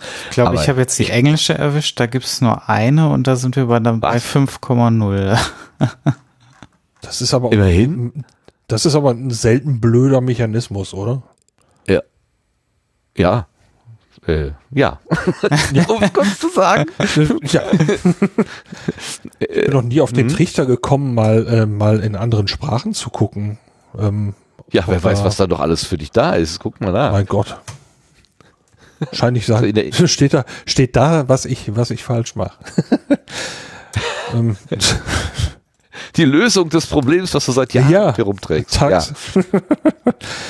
naja, aber äh, witzig, wenn ich dieses EN jetzt auswähle. Habt ihr einfach EN Nee, US ist es, glaube ich. US, ah, ich wollte gerade sagen, US. Also bei mir war es automatisch, ich weiß gar nicht, warum der Browser hier standardmäßig auf Englisch. Äh da ist Aber wer kommt okay. denn auf die Idee, den Sendegarten aus Amerika aus zu bewerten? Also außer Travis. Naja, ja, okay. wenn du deine Spracheinstellung. Ja gut, oder deine Spracheinstellung ist halt auf äh, Englisch, ne? Das Ach so, ja gut. Ich weiß das jetzt auch nicht ganz genau, welches Konzept dahinter steht, ob das eine geografische Zuordnung ist oder ob das eine. Also hier war es anscheinend, also mein, mein System ist eigentlich auf Deutsch, deswegen wundert es mich auch gerade, dass der Browser hier auf, äh, auf die englische Rezension gegangen ist. Ähm, ja. Aber die Idee ist halt, dass man sozusagen äh, Bewertungen verschenkt. Also genau. was, was man vielleicht im Laufe des Jahres immer so vor sich hergeschoben hat und sagt, ich müsste mal und wäre ja eigentlich ganz nett und ja, dass man das jetzt im Advent einfach mal konkret macht und, und dem einen oder anderen dann vielleicht irgendwie was Nettes da reinschreibt. Äh, Finde ich eine sehr schöne Idee. Müssen nicht über den Sendegarten reinschreiben, beim besten Willen nicht. Wie gesagt, ich gucke da sowieso viel zu selten rein. Ist ja ganz witzig, wenn man am Ende des Jahres feststellt, dass da vor zwei Jahren mal was reingeschrieben worden ist. Ähm, aber viele, es gibt viele andere Projekte, die, die freuen sich sehr, wenn sie da was bekommen. Und vielleicht ist ja das äh, etwas, wo man reinschreiben kann. Muss man sich dafür anmelden? Ich weiß gar nicht. Ja, du brauchst ein, du musst, musst eben so ein iTunes, also eine Apple ID haben. Ach, das wusste ich ja wieder nicht, wie die, wie ich war. Ich habe da vor 100 Jahren mal ein Passwort vergeben. Wie könnte das denn heißen? Mhm. Ich habe da schon mal nachgesucht, wie doof. Also zumindest nach meinem Kenntnisstand. Mhm. Das wird ja wieder, sonst wird ja wahrscheinlich auch wieder zu viel Kram laufen. Also. Mhm. Ähm, mhm. Ja. Und äh, wenn man die eben eingegeben hat, dann dauert es wohl eine Weile, bis, bis es sichtbar wird. Und ähm, wenn ich das äh, richtig äh, sehe, dann äh, ist die Zahl der Bewertungen dann auch schon mal eher erhöht und der Text noch nicht da. Ähm, und das kann dann anscheinend noch mal ein, zwei Tage länger dauern, wenn ich das richtig gesehen habe. Das habe ich auch gemerkt. Die Jenny hatte nämlich getwittert, dass sie uns einen Kommentar oder ein, eine Rezension da reingeschrieben hat. Dann habe ich natürlich geguckt, weil ich wissen wollte, was hat Jenny geschrieben. Da stand nichts. Also stand nichts mit Jenny. Das dauerte wirklich einen halben Tag, bis das dann sichtbar war. Ja. Ähm. Ähm, ich, du bekommst übrigens gerade einen Passwortwiederherstellungshinweis aus dem Chat von Nuschelsuppe. Dein Passwort lautet Martin123456. Alles klein geschrieben. Aber mein Passwort ist eine Stelle länger. Ah, wahrscheinlich die sieben nicht. Äh. ah, genau. Du hast bestimmt einfach nur eine übersprungen. Muss ja. Fragt sich nur an welcher Stelle. Aber danke, Nuschelsuppe. Das ist, äh, ich wusste nicht, dass du mein Passwort kennst. Danke, dass du das so mir mit, äh, mich erinnerst. Sehr gut. So eine Art Passwortmanager. Nuschelsuppe ist mein Passwortmanager. Ähm, was ich übrigens zu Jenny noch sagen möchte, äh, als ich vorhin schrieb, dass wir den Marvin als Gast da haben und ich sagte, ich habe vom Wrestling keine Ahnung, ähm, da schrieb sie mir, äh, dass Marvin mir das schon beibringen würde und endete das mit Schnucki. Also dieses Thema Wrestling hat es geschafft, dass Jenny mich Schnucki nennt. Finde ich toll. ich habe keine Ahnung, was da passiert ist, aber irgendwie finde ich das total witzig. Ja, Dinge kommen aus unerwarteten Richtungen, nicht? Danke, Jenny. Und äh, wir werden uns in Leipzig reden, äh, sprechen. Dann werde ich dich Putzi nennen. Mal gucken, was da passiert. Oh, da würde ich gerne zugucken. Ja. so, dann haben wir den Podcast Rezensionen Adventskalender Hashtag auch. Der heißt tatsächlich so. Also Podcast Rezensionen Advents, nee, nicht Advents, Adventskranzkerzen. ähm, Podcast Rezensionen Adventskalender ist der Hashtag. Da kann man dann bei Twitter mal gucken. Diverse Einträge sind unter diesem Hashtag zusammengetragen. Gut, kommen wir zum Glückkalender.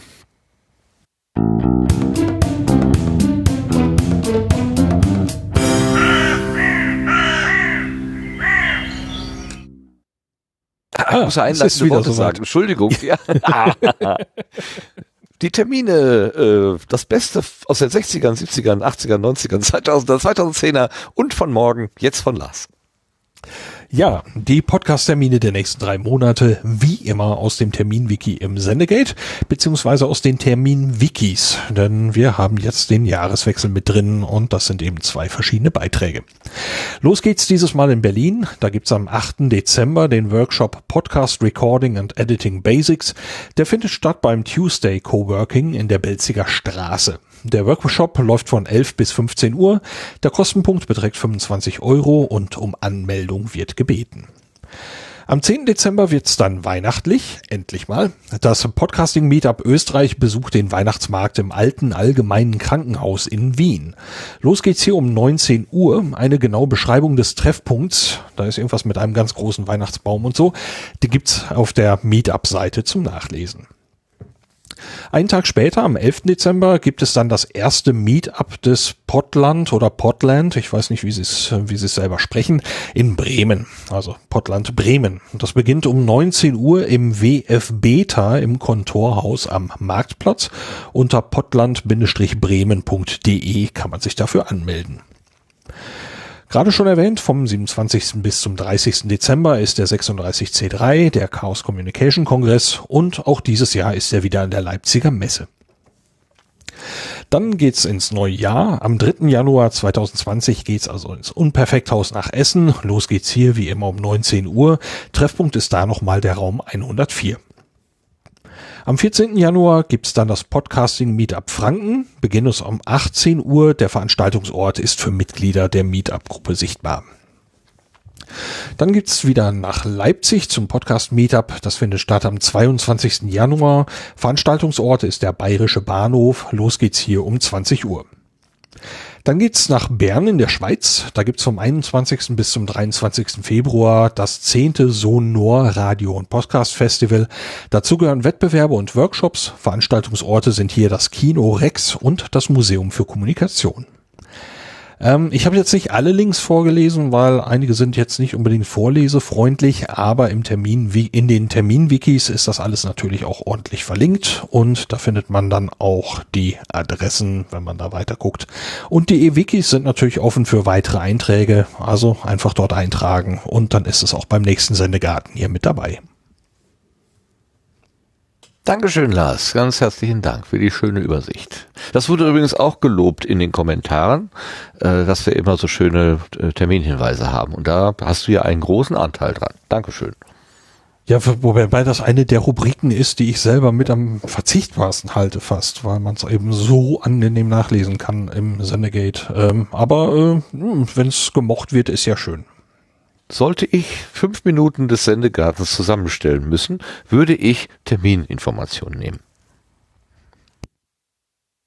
Tatsächlich. ja, nicht fünf Minuten lang, aber vielleicht gehören die auch dazu. Ja, mit Sicherheit sogar. Also wenn, wenn, wenn man den Sendegarten beschreiben wollte, dann natürlich auch mit seinen Terminen. Ich finde das einen wichtigen Bestandteil. Okay, ja. ja. Von wegen ja. so. ja. Also sagen wir, wenn, wenn ich irgendwas abschneiden würde, angenommen, man müsste jetzt irgendwas wegschneiden, wäre wahrscheinlich der Terminkalender aus meiner Sicht der erste Teil. Aber gut. Nee, weil es zeigt ja, äh, es zeigt ja, dass, äh, dass, dass diese, diese, äh, dass das auch offline, also äh, real in der echten physikalischen Welt was passiert. Ne? Nicht nur, dass wir in diesem Äther, den es ja nicht gibt, aber äh, in diesem in diesem in diesem Off, ach, in diesem Online irgendwie unterwegs sind, sondern tatsächlich auch mal äh, uns treffen und auf die Schulter klopfen können oder auch mal wahlweise in den Arm nehmen, wenn es notwendig ist ähm, und dass das eben auch funktioniert. Ja. Amen. nee, was, was wollen wir noch ergänzen? Okay. Äh, ich könnte was sagen. Von, du sagtest gerade was von weglassen. Ähm, heute müssen wir auf die Setzlinge verzichten. Ich habe es nicht geschafft, äh, äh, neben dem äh, Hereinhören in den äh, Ringfuchs jetzt auch noch irgendwie Setzlinge zu finden. Ich hatte einen, also der Christian Bettnerek, heute tausendmal schon erwähnt, oder zehnmal, sagen wir mal so. Ähm, der hat ja auch eine Kuration Nullnummern, wo er selber, wo er äh, von ihm selbst gesuchte Nullnummern reinschiebt. Und gelegentlich drücke ich da mal irgendwo drauf, weil so aussagekräftig sind die Namen normalerweise nicht. Und da war ich in so ein, in so ein Beratungscoaching-Ding geraten. Ähm, das war so nach dem Muster von äh, kenne ich, brauche ich nicht. ähm, es tut mir einfach immer leid für die Leute, die machen das ja auch mit einer gewissen Hingabe und Herzblut und ähm, aber das ist einfach nicht mein mein Cup of Tea, wie sagt man so schön. Das ist einfach nicht mein Ding. Ähm, den einzigen, den ich an der Stelle äh, verstehe, ist Mike Pfingsten. Der hat das, Mike hat auch mal wieder so, ein, so eine Podcast-Episode rausgebracht, wo ich auch denke, das ist das ist einfach nur ähm, wie nennt man das, Bullshit-Bingo. Aber bei Mike weiß ich nicht warum, äh, dem kann ich zuhören und ich finde das eher witzig als, als verstörend. Ähm, da ging es um das Asset, was man unbedingt braucht, wenn man äh, einen Online- Solopreneur, ich habe keine Ahnung, wie er den man nennt. Er hat so tolle Worte dafür und ich, ähm, es ist, es ist, ich habe eine halbe Stunde gewartet, bis endlich die Lösung kam, was denn jetzt dieses Asset ist. Und es war irgendwie äh, so banal, dass ich gedacht habe, also wenn du jetzt nicht so ein Marketing-Experte wärst, ja, dann hätte, wäre das nach zwei Sekunden wäre das schon ge, geplatzt, diese Information. Aber er hat das halt auf seine unnachahmliche Art gemacht. Da musste ich reinhören. Aber den kann ich auch nicht guten Gewissens empfehlen, weil das auch so ein Thema ist, was eigentlich nicht äh, und als Setzling schon mal gar nicht, weil den gibt's ja schon ewig. Den, ähm, den, wie heißt der denn eigentlich? Ich suche das gleich mal raus, ich habe den Namen vergessen. Mike Pfingsten. Solopreneure, wie auch immer. Aber wir haben Blütenschätze und da gehen wir mal rein.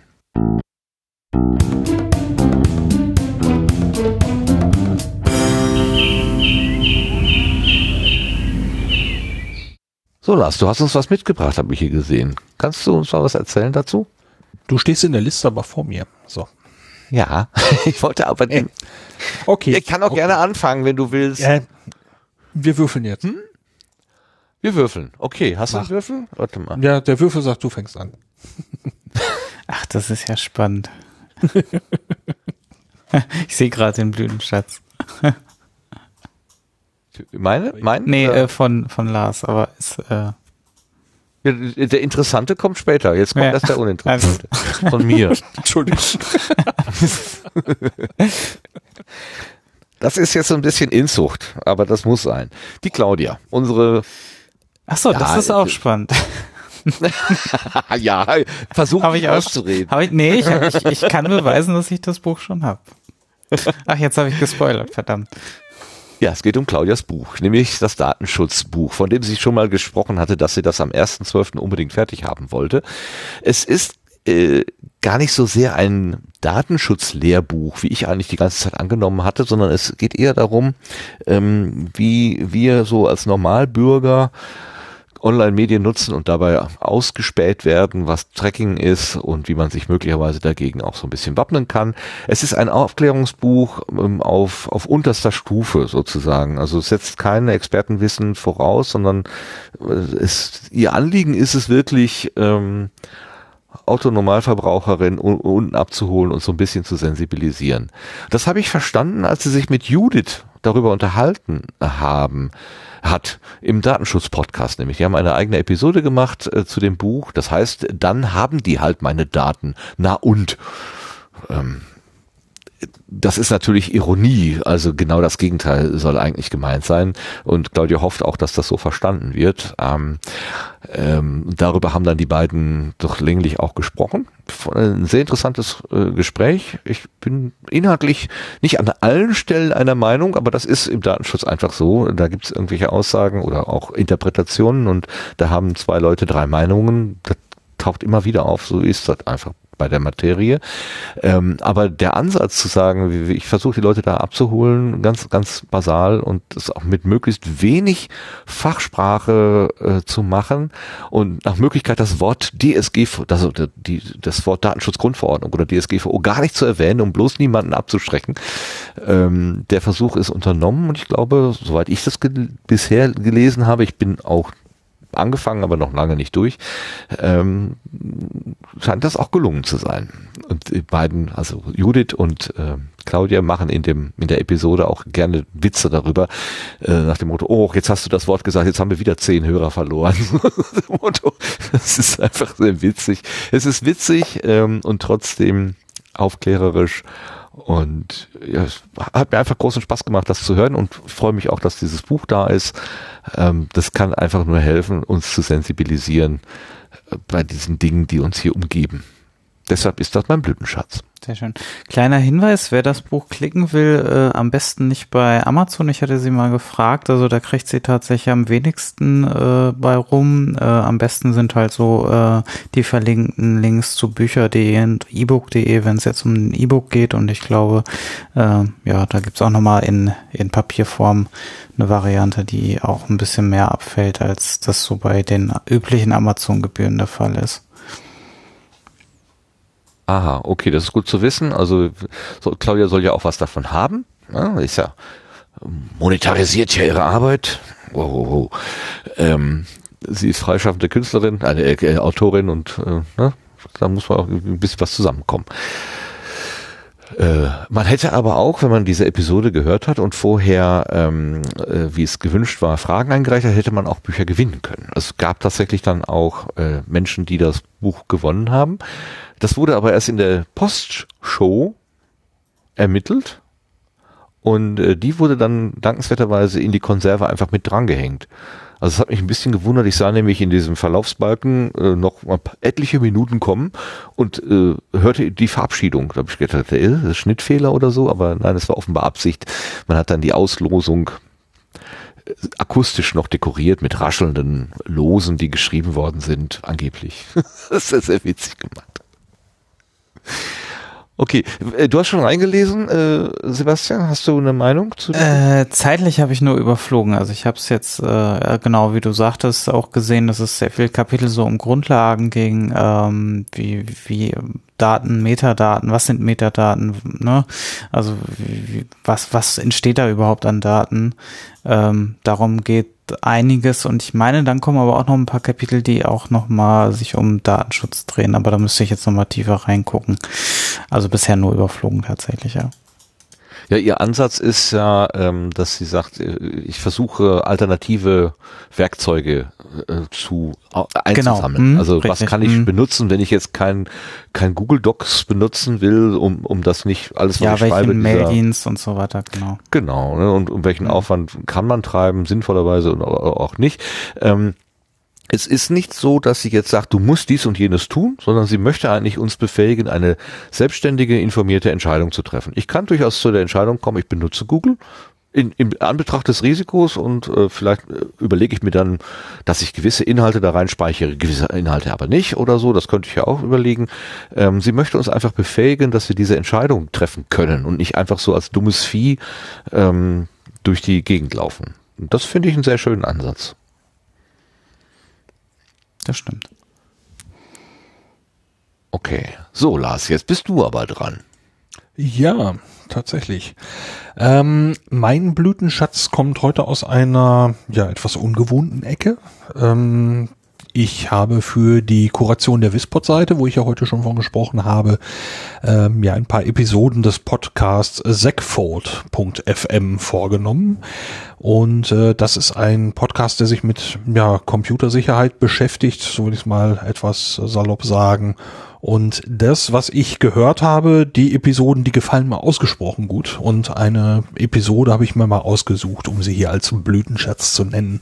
Und das ist die Folge 0x0a Browser Fingerprinting. Und äh, Browser Fingerprinting, ähm, das sind eben Konzepte, um einen Browser wiederzuerkennen, möglichst unique, dass du also sagst, okay, der Browser, so wie er ist, das System mit den installierten Schriftarten und das Betriebssystem und so weiter, ähm, das kann eben einen ganzen Haufen Merkmale haben und mit diesen Merkmalen kannst du einen Browser sehr, sehr, sehr oft wiedererkennen über, über einen längeren Zeitraum, mehr, über mehrere Monate. Ähm, und das ohne, dass Cookies gesetzt werden oder dass du irgendwo eingeloggt, eingeloggt bist und so. Und das Konzept war mir mh, hm, durchaus wohl bekannt, aber was mir eben sehr, sehr gut gefallen hat hier in dieser Episode war die Art, wie sie darüber sprechen, wie sie das aufbereitet haben. Und ja, es ist so aufgebaut, dass sie eigentlich immer wieder noch ein Nachlegen. Man hat, lernt das Konzept kennen, wie funktioniert das? Und dann ähm, mit den neuen weiteren Möglichkeiten, die die modernen Browser eben haben, dass man also zum Beispiel Zeichenfunktionen hat, ähm, Audiofunktionen gibt's ja inzwischen und äh, noch einiges mehr. Ähm, hat man also ganz spezifische Eigenschaften von Installationen, die äh, teilweise wirklich weltweit einmalig sind. Und diese Addierung, äh, wo sie sagen, ja, das auch noch, das noch, hier noch ein Aal in die Tüte und so, das ist, ähm, hat mir sehr, sehr gut gefallen. Und äh, was sie auch eben nicht zu kurz kommen lassen, ist, dass eine Maßnahme gegen dieses Fingerprinting eben auch Teil des Fingerprints werden können. Wenn du also einen, einen Browser hast, ah. im Prinzip alles Mögliche abschaltest, äh, dann kann es sein, dass du wiederum einen Browser mit so einzigartigen Eigenschaften äh, schaffst, äh, dass er wiederum gefingerprintet werden kann, obwohl du zum Beispiel äh, die Liste der Schriftarten verschleierst oder was weiß ich. Ähm, das fand ich sehr umfassend, sehr schön äh, berichtet und wunderbar zusammengefasst und sehr angenehm anzuhören. Also äh, ohne dass du jetzt, äh, dass der, dass der Kopf raucht, sondern wirklich, äh, wirklich sehr schön. Da war eine Menge drin und eindeutig Blütenschatz für diese Woche. Das klingt gut. Segfold S-E-G F-A-U-L-T.fm. Da steckt, das ist ein Wortspiel, ne? Das, also Security Fault ist das doch wahrscheinlich, ne? Oder?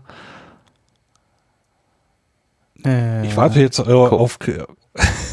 Sebastian. Wie kommt man sonst auf SEG? Was heißt SEG? Äh, nee, also Segfold, das ist der, wenn nun, ähm, wenn quasi ein Programm crasht, dann liegt das meistens, dann, dann ist das meistens eine Segfold. Äh, das heißt also, ähm, dass ein Adressbereich äh, quasi äh, benutzt wird oder versucht, ein Zugriff äh, stattzufinden, der da halt nicht stattfinden dürfte. Das wird meistens vom System unterbunden aus Sicherheitsgründen und dann stürzt das Programm ab. Also wenn zum Beispiel ein Programm auf äh, Speicherbereiche zugreifen will, die es ihm eigentlich nicht gehören ähm, oder es denkt, es würden diese mir noch gehören oder sowas und ich habe sie eigentlich schon wieder freigegeben. Äh, das ist so der typische Fehler, wo das passieren kann. Aber es kann natürlich auch aus Security-Gründen Stunden äh, passieren und ähm, da gibt es halt Möglichkeiten, das auszunutzen mit äh, Buffer Overflow Mechanismen und so weiter und so fort. Ja, ach so, kennt, dann. man kennt den Segmentation Fold aus genau. guten alten Windows-Zeiten, als äh, äh, Windows formulierte das als die allgemeine Schutzverletzung. Die ah, ja, das habe ich öfter mal gesehen. Siehst du? Das, das habe ich mir gedacht. Und dann stand, da, dann stand da auch immer so eine kryptische Adresse drin, mit der man natürlich überhaupt nichts anfangen kann, weil da müsste man erst nachvollziehen, was da eigentlich auf dem äh, Arbeitsspeicher passiert ist, was natürlich in den seltensten Fällen irgendwie direkt möglich ist. Und, äh, Neustart und gut ist. Ja. Oder der Vielleicht. ganz schlimme, der Bluescreen, dann, dann ist natürlich ja. unter Windows wirklich was schiefgelaufen, was das System noch nicht mal mehr abfangen konnte. Segmentation, also es steht nicht für Security, sondern für Segmentation. Ich habe da sowas wie Security Nightmares, habe ich Security Falls. Ah, ja, es ist, ist, äh, ist, ja. ist mit ist mit G, also ja. Und äh, Neustart ja, Update, genau. Sie, sie hatten äh, davor auch noch eine Episode, die hatte ich auch noch gehört, Mobile Updates, ähm, wo es eben ähm, um Updates-Probleme äh, bei Android geht und so weiter. Äh, das fand ich eben auch auch sehr spannend. Und äh, ich befürchte, dass ein weiterer, ja nicht nur ich befürchte, sondern dieser Podcast ist tatsächlich auch abonniert. Ähm, und äh, ich denke, ich werde da so nach und nach auch durch die älteren Folgen mich durchhören, weil wenn die alle so präsentiert sind wie diese beiden, dann wird er wohl in meinen, in meinen, ja, Bestand mit reinrutschen. Ich habe mir mal Gedanken gemacht, ähm, bei, für dieses ähm, Browser-Fingerprinting, weil ich, ich könnte mir vorstellen, wenn man das jetzt unbedarften Leuten halt so mitteilt und erzählt, ja, dein, deine Browser-Einstellung ist unique, wie du gerade sagst, also einzigartig und darüber bist du oder dein, dein Gerät und damit letztendlich du als Benutzer auch eher eindeutig identifizierbar, dass das viele Leute sagen, kann doch gar nicht, den habe ich doch hier bei Saturn gekauft und die sind doch alle gleich und wie soll das denn überhaupt, äh, wie soll das denn möglich sein? Und ich, da fiel mir ein, dass ich vor einiger Zeit mal eine Doku gesehen habe, ähm, wie in boah, Bremerhaven, ich glaube, da, da legte irgendwie da legten am Kai zwei große äh, Kreuzfahrtschiffe an. Und dann waren da irgendwie über 6000 Koffer irgendwie gleichzeitig zu bewegen. Und die waren aber dann am Ende tatsächlich alle eindeutig ihren Besitz, na fast, da gab es eine oder zwei Ver Verwechslungen, aber ansonsten waren die eindeutig ihren Besitzern zuzuordnen. Obwohl natürlich der Koffer, den habe ich auch bei Karstadt oder sonst wo gekauft, äh, bei Hertie oder Kaufhof oder wie auch immer. Ähm, und das ist ein Ding von der Stange, aber je, natürlich hat jeder irgendwie seinen Koffer irgend, dann hier noch was, ein Aufkleber drauf gemacht, da noch ein Schleifchen dran gebunden oder so und dann doch individualisiert, sodass da 6000 gleiche Artikel standen und sie waren doch 6000 unterschiedliche Artikel. Und das finde ich ist ein schönes Bild für dieses Browser Fingerprinting. So kann man das vielleicht mal verstehen. Ja, ist äh, tatsächlich ähm, hinkt jeder Vergleich hinkt natürlich irgendwo, aber das ja, ist, ja klar. Äh, ja. Aber, hm? Ja, es ist, äh, ich war 1996 mit meiner ersten Flugreise unterwegs, äh, interkontinental, und hatte mir einen äh, Koffer eines sehr bekannten Herstellers, so einen Hartschalenkoffer von meinen Eltern geliehen und äh, hatte da eben alles reingeschmissen und als wir am, am Ziel ankamen auf der Hinreise äh, und dann äh, das Gepäck auf dieses Gepäckband fiel, da stellte sich eben raus, dass die ganzen Koffer alle gleich aussehen. Das war anscheinend ein hochpopuläres Modell und es gab dann so gewisse äh, leicht tumultartige Zustände, wenn Leute meinten, das ist aber meiner und in Wirklichkeit war es das eben nicht. Ähm, und ja, dann habe ich eben gemerkt, dass, dass dieses Individu Individualisieren anfängt. Äh, ich hatte so, ein, so Bögen dabei mit Klebeetiketten, um mir das äh, ja Postkartenschreiben äh, ein bisschen ja sehr faul zu machen. Da hatte ich die ganzen Adressen schon ausgedruckt dabei. Und die Größe da war dann eben, schon. Ja, und da war dann eben so ein, ein Druckrand auf diesem Bögen mit den äh, Klebetiketten. Mhm, mhm. Hat ja, also ja. so einen, einen ja. rechteckigen Klebestreifen und den habe ich dann eben beidseitig auf diesen Koffer draufgeklebt. Das ist großartig. Das hat, hat wirklich sehr, sehr gut funktioniert, aber ja. der war wahrscheinlich eben unique. Das genau, genau. Ja. Ich habe übrigens gerade mal geguckt, es gibt eben noch die Webseite yamiunique.org. Ähm, da kann man also mit seinem Browser, mit der aktuellen Installation mal draufgehen und schauen, so, ähm, wie oft gibt es denn diese Kombination ja. von Eigenschaften. Ja. Ähm, und es ist, wenn ich jetzt also zum Beispiel mit meinem Firefox da gerade draufgehe und in der ganzen, äh, ganzen Liste der Eigenschaften, die dort abgefragt wird, ist diese Installation nach dieser Webseite unique und ist so noch nicht vorgekommen. Ähm, das wäre also jetzt eine von 1.444.308 Datensätzen und davon ist meine einzigartig. So, das ist, ähm, ja. Und äh, ja, das ist dieser berühmte User Agent, wo er sagt, was ist hier eigentlich installiert, akzeptiere ich Cookies, was für Cookies akzeptiere ich, welche Schriften, äh, welche Schriften sind installiert, äh, wie darf der Content äh, übertragen werden, also zum Beispiel äh, blank oder darf es äh, darf es äh, äh, ähm, komprimiert werden? Äh, ist dieser Do Not Track Header gesetzt? Ähm, wie ist es mit dem Referrer? Und das ist eine riesenlange Liste, die ist auch da äh, nachzulesen und welche Eigenschaften dort ausgelesen wurden. Ich finde das hochspannend. Wie gesagt, es war mir bekannt, aber wenn man das in diesem Podcast nochmal hört, dann merkt man so, wow, wie sich das so aufaddiert. Ähm, wirklich gut.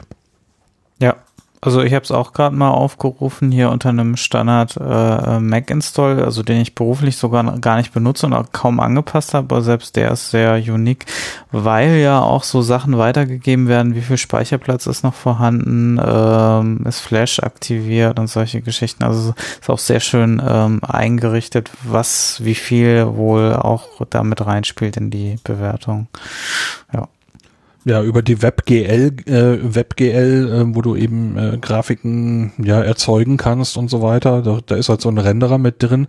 Darüber kannst du sogar über die API halt äh, den Hersteller und die Bezeichnung der Grafikkarte und die Treiberversion abfragen.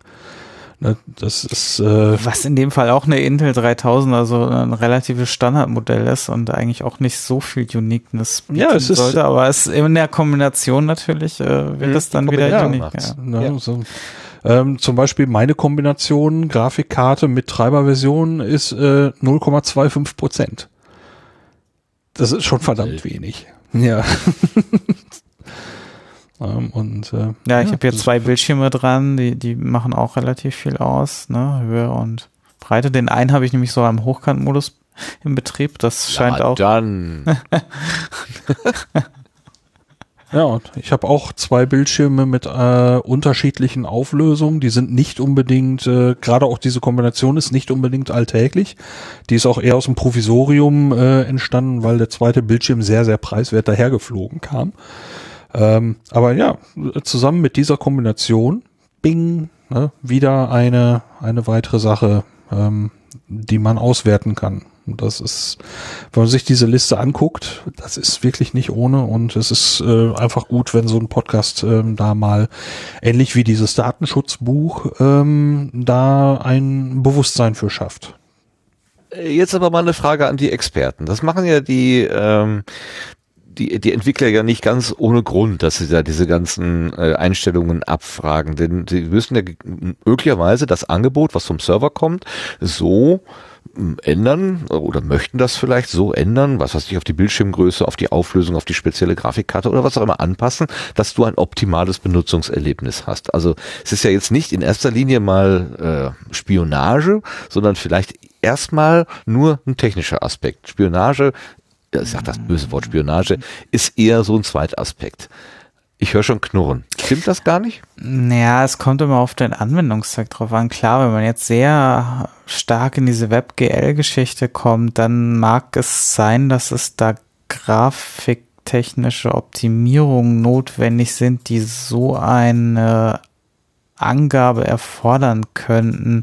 Da stecke ich zu nicht so tief drin, aber generell würde ich sagen, für die, für die meisten Webseiten reicht es ja, dass die, dass eigentlich nur die Windows-Sites, also die Fenstergröße visualisiert wird, ähm, weil das ist ja das entscheidende Darstellungsmerkmal und ähm, die, wie groß jetzt mein zweiter Bildschirm, wo mein Browser auch gar nicht drin läuft, äh, äh, wie groß der ist, das ist eine Info, die eigentlich nicht relevant sein sollte in den meisten Fällen. Also wäre da schon eigentlich eine gewisse Datensparsamkeit äh, eher interessant, ähm, das, das wegzuschalten. Oder gar das nicht. Heißt, nach, hm. nach europäischer Denke wäre das eine Erhebung nicht erforderlicher Daten und damit eigentlich gesetzwidrig ja, man muss halt den Anwendungsfall kreieren, wo, wo man, also ich kann mir da schon einen zusammenreimen, dass es da ja, sicherlich ja. Anwendungen gibt, die das äh, technisch erforderlich eventuell machen, aber äh, ich sehe da nur ganz, ganz, ganz wenige. Ich weiß nicht, Lars, hast du da äh, äh, eine andere Ansicht? Für die also, Menge? Naja, sagen wir es mal so, ähm, die, die Browser werden halt mit neuen Funktionen vollgepumpt. Ähm, Flash und solche Techniken werden eben obsolet, weil die Browser solche Dinge nach und nach selber lernen. Sie lernen mit Vektorgrafiken umzugehen. Sie lernen in Echtzeit Audio zu erzeugen, zum Beispiel. Sie lernen in Echtzeit ähm, ja, Pixelgrafiken, also Bitmaps zu erzeugen. Ähm, ja, und weil, weil du dafür eben Funktionen brauchst, ähm, kann man diese Sachen eben vom, vom System abfragen. So, und äh, an der Stelle kriegst du kaum eine vernünftige Sache hin, dass du diese Sachen nach außen nicht weitertragen kannst, weil das Ergebnis eines, eines Schnittstellenabrufs kannst du zum Beispiel in eine Variable schreiben und diese Variable könnte natürlich jemand dann einfach zurückschicken und das ist genau das, was an der Stelle dann passiert. So, ähm, wenn du ein, ein Beispiel, er fragt hier die Liste der, der installierten Schriften ab und, und ist ausdrücklich eine, nicht unbedingt eine äh, vollständige Liste, aber der sagt hier zum Beispiel, dass äh, meine Liste von Schriftarten unique ist. Also diese Liste der installierten Schriftdaten ist denen in, in der Form nicht nochmal untergekommen. Hm, das ist bei ähm, mir auch so. Hm. Ja. Obwohl ja, ich jetzt keine rausgeschmissen habe. Obwohl ich hättet ihr das mal drin gelassen. Was haben wir rausgeschmissen? Comic Sans. Comic Sans. Ja, die ist drin. Das ist meine ja, Systemschrift. Entschuldigung, das, ich habe wieder ist, versucht, lustig zu sein. Ich ja, das weiß, ist, meine, ist meine Systemschrift. Die muss doch bleiben. so, Ach ähm, so, ja klar. Das ist aber nicht compli CI-compliant. Das, das sitzt ja auch nur ich dran. So. ja, oder Media Devices, ne? Video-Input, Audio-Input. Ähm, da kommt hier eine ganze Liste von IDs, die in der List, in der Zusammenstellung eben auch, auch unique ist weil ähm, ähm, ich äh, insgesamt drei Sound-Devices habe. Ähm, davon müsste ich bei Gelegenheit mal eine abschalten und eine kann ich abbauen, weil inzwischen alles andere nur noch über dieses Mischpult läuft. Die anderen sind aber halt noch drin und es sind Treiber dafür installiert, also kann man sie mit abfragen. Und diese Mischung von, von Geräten an der Stelle ist tatsächlich auch unique. Hm. Ähm, ja, wo es wahrscheinlich ein bisschen besser äh, aussehen wird, ist wahrscheinlich so, so Standard, äh, Standard Smartphones und so weiter, wenn man da jetzt keine Zusatzsachen installiert hat, weil da sind ja genau diese Sachen meistens dann nicht individualisiert. Ähm, könnte ich mir jetzt vorstellen. Also da dürften ja. die Werte wahrscheinlich wesentlich besser aussehen. Bei, de, bei den Devices ja. Aber was zum Beispiel eben auch gemacht wird, äh, dass sie eben ähm, eine Grafik erzeugen über dieses, dieses Canvas-Element zum Beispiel oder über den WebGL-Renderer oder eben beides, wie diese Webseite das eben auch tut. Und die Art, wie zum Beispiel das Anti-Aliasing äh, erzeugt wird und die Subpixel und äh, all das Ganze verwendet wird, äh, sind eben Alleinstellungsmerkmale. Wenn diese Grafik in einer bestimmten gerenderten Form eben ähm, übertragen wird und die sagen, oh, genau so haben wir die noch nie zuvor gesehen, dann ist sie eben unique. Ne? Bei, bei WebGL, meine, meine Renderung hier ist äh, 0,96 Prozent. Ähm, und äh, über den über das Canvas-Element 1,68 Prozent. Und wenn man davon wiederum eine Kombination nimmt, dann wird das natürlich äh, immer seltener. Und äh, wenn man sich diese Gesamtliste anguckt, wie gesagt, äh, einfach mal drüber gucken, kann sich auf jeden Fall, ähm, kann sich mal lohnen. Dann sieht man, was dieses Ding eigentlich alles nach draußen blasen kann. Das ist schon. Ja. Eigentlich ja. ist das erschreckend. Ja, teilweise dann wahrscheinlich sogar sicherer als manches Passwort. ja, wer weiß. Ja. Aber, aber als Treiber kommst du nicht mehr ran. So. Das führt mich jetzt zu einer Frage, die ich auch gehört habe in dem von mir erwähnten Podcast von Claudia und Judith. Da fragte nämlich eine Hörerin, ist es wirklich so schlimm? Und die Antwort muss sein, ja. Ja. es ist wirklich so schlimm. Und wir machen es trotzdem. Ich würde ja jetzt nicht hierher gehen nur und, und Kenntnis, ich, dass ich hier unique äh, identifiziert werden kann, dann meine Rechner abschalten. Ich mache es halt trotzdem. Blöd, ne? Eigentlich müssten wir alle dieses Netz verlassen. Ja, ich muss dann weg. ja, schalten Sie auch das nächste Mal wieder ein, wenn der ja, Sendegarten wenn, äh, wenn, wenn Lebensfreude wieder total versaut ist. äh, völlig im Eimer ist. Oh mein Gott. Nee, also ähm, äh, um der Sache nochmal einen positiven Twist zu geben, es gibt Leute, die sich äh, damit beschäftigen und darüber erzählen im wunderbaren Medium-Podcast. Äh, hört euch diesen Blütenschatz an.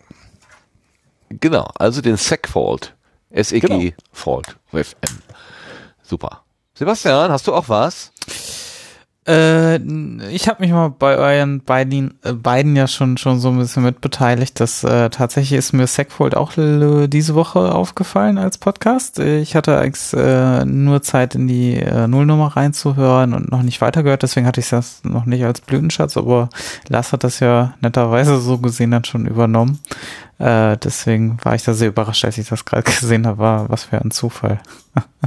ja, und natürlich Claudia, äh, das Buch fand ich auch sehr schön. Die Veröffentlichung. Ja. Nee, ansonsten habe ich jetzt keinen speziellen eigenen. Muss ich passen. Du weißt ja, ne? Du hast Mut. Ist gut. Mut ist gut. Mut ist gut. Ich habe hier noch äh, eine Idee, die will ich gerne noch unterbringen. Und zwar haben wir in den 14 Tagen die letzte Ausgabe vor Weihnachten, müssen wir äh, nicht in diesem Jahr. Möglicherweise machen wir ja auf dem Kongress irgendwas, aber zumindest quasi den Reigen der, der normalen Sendegärten, der wird äh, an diesem 19.12. zu Ende gehen und wir machen da nochmal, wie wir das wohl im letzten Jahr auch gemacht haben, ich sage wohl, weil ich es nicht mehr genau weiß, aber die Redaktion hat gesagt, es sei so gewesen, ähm, machen wir einen, einen Jahresrückblick.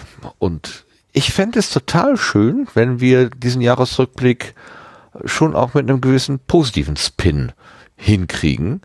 Und ähm, ich habe äh, das ein oder andere Mal auf Twitter gesehen, wo Leute sich am Ende eines Tages hinsetzen und sagen, was waren die drei guten Dinge des Tages und haben die dann einfach mal nochmal für sich selber formuliert. Ich finde das eine sehr schöne Idee und würde das gerne jetzt mal an die Hörerschaft reichen und sagen, was waren die drei guten Dinge des Jahres 2019? Könnt ihr, seid ihr in der Lage zu sagen, äh, diese drei Sachen, ganz kurz, ähm, das waren die drei guten Sachen in diesem Jahr und dafür danke ich dem Jahr sozusagen, dass es mir das gegeben hat. Ich fände das total schön und damit es jetzt nicht so aufwendig ist, äh, für jeden da jetzt irgendwie was einzusprechen und loszuschicken, wäre das das habe ich denke ich, das ist eine super Idee für unsere Erntemaschine, also unseren Anrufbeantworter, den wir hier stehen haben. Ähm, einfach mal die Nummer 0049, also für Deutschland, oder ohne, äh, wenn man quasi in Deutschland ist, ist es die 02373 178 7132. 02373 178 7132 wählen und ganz kurz sagen, was waren die drei guten Dinge des Jahres 2019. Kann gerne mit Podcasts zu tun haben, muss aber nicht. Und das spielen wir dann alles nächste Mal mit ein wenn wir unseren Jahresrückblick machen. Was haltet ihr von der Idee? Ich würde mich freuen, möglichst viel zusammenzukriegen. Ja, gut. Klingt gut. Wir machen das dann live oder sprechen wir auch auf die Erntemaschine?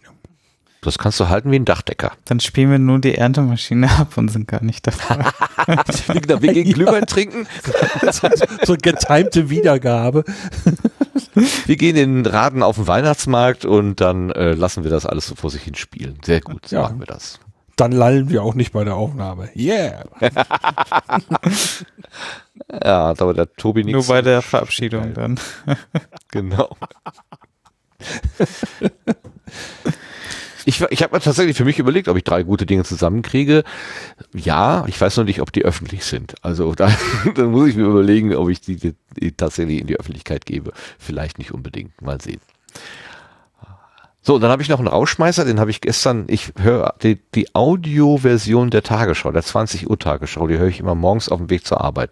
Habe ich schon mal erzählt, ne? Ist auch wie so eine Art äh, Soap Opera. Es geht jeden Tag eine kleine Episode weiter ähm, manchmal bauen die Sachen aufeinander auf, manchmal ist auch komplett was Neues. Und äh, weil ich ja auch einen Hang zu schlechten Wortspielen habe, haben sie mir heute Morgen eine kleine Freude gemacht. Das ist nur ganz, ganz kurz. Hoffentlich kommt der kommt die Pointe überhaupt raus. Sebastian, könntest du mal drücken? Und doch kein GroKo aus am Nikolaus. Juso-Chef Kühnert rudert zurück. Ich fand das einfach so gut. Das GroKo aus am Nikolaus. Dafür habe ich die Hamburger etwas gefeiert heute Das Kroko aus am Nikolaus. Nikolaus. Ja, und damit können wir jetzt auch in die Nacht gehen, denn morgen ist ja Nikolaustag und dann gibt es offenbar kein Kroko. es ist, ist schön. Es gibt Hoffnung. Es Hoffnung. Okay, machen wir den, den Laden zu hier, machen wir das äh, Türchen wieder vor schieben die Gartenbank unter den unter den Port, Carport oder wie auch immer der in die Scheune, so, wir schieben den Gartenbank in die Scheune, machen unser Gärtchen wieder zu, aber nicht ohne nochmal Danke zu sagen und vor allen Dingen und in erster Linie mal den Dank an Marvin, der uns eine Stunde seines Lebens geschenkt, eine anderthalb Stunden mit Vorbesprechung, anderthalb Stunden seiner Zeit geschenkt hat, bevor er da zu seinem anderen Termin musste und, und noch so, so toll über äh, Wrestling und über den ähm, Ringfuchs Podcast äh, gesprochen hat und natürlich auch über die anderen Angebote, auf die wir gar nicht weiter eingegangen sind. aber äh, sehr schönes Gespräch. Nochmal an dieser Stelle ganz herzlichen Dank, Marvin, und ganz herzlichen Dank an Lehauke, der quasi diese Idee gesetzt hat und mich oder uns auf die Spur gebracht hat ähm, und hat gesagt, Marvin ist ein angenehmer Gesprächspartner. Ja, danke. Das hat sich heute bestätigt. Danken möchte ich aber auch natürlich allen Hörenden, die hier gerade aktuell live dabei waren und die im Chat so schön mitgeschrieben haben. Äh, da kommen noch jetzt Kommentare zum Nikolaustag, ja, das brauche ich jetzt nicht zu zitieren. Ich dachte gerade, das wäre noch äh, letzte wichtige Nachrichten. Ähm, danke, dass ihr dabei wart. Ähm, und gleichen Dank geht aber auch an die Konservenhörenden. Äh, für die gilt übrigens auch der, die Bitte mit der Erntemaschine, also mit den drei guten Dingen des Jahres. Ähm, wie war die Nummer nochmal? 02373 äh, 178 7132. Kann man, hat eine gewisse Melodie, ne? Kann man, kann man fast, kann man fast lernen. Einfach Ja, kurz fast anrufen. Wie Roko aus am Nikolaus. Es kostet natürlich irgendwie die Gebühren von eurem Fernmelde Dingenskirchen Ver Verbinde. Also das ist natürlich nicht kostenlos, ist keine 0800er Service-Nummer. Ähm, das will ich gleich dazu sagen und nicht verschweigen. Es geht auch nicht darum, irgendwie irgendwas einzusammeln, Daten zu sammeln oder so. Keine Ahnung. Ähm, ich kann auch verbürgen, dass die eventuell dokumentierten Nummern zu nichts verwendet werden. Ihr bekommt dann keine Werbeanrufe vom, vom Gartenfachmarkt. Sendegarten oder so. ähm, ja, haben Sie nicht diesen, dieses wunderbare, diesen wunderbaren Aufsitzrasenmäher? Möchten Sie den nicht haben? Äh, nee. Ähm, jetzt, wo war ich denn gerade jetzt? Bei der Verabschiedung, ne? Und Danksagung, genau. Danksagung, und dann geht vor allen Dingen der Dank eben auch an ähm, die beiden, die heute hier mit mir gemischt haben. Und das ist äh, in der Reihenfolge, wie ich sie begrüßt habe, einmal der Sebastian. Dankeschön. Gerne. Und der Lars. Dankeschön, Lars. Wie immer gerne. War schön. Schönen Abend. Und wir alle sagen gemeinsam Tschüss und kommt gut in die Nacht. Bis zum nächsten Mal. Tschüss. Tschüss. Ciao.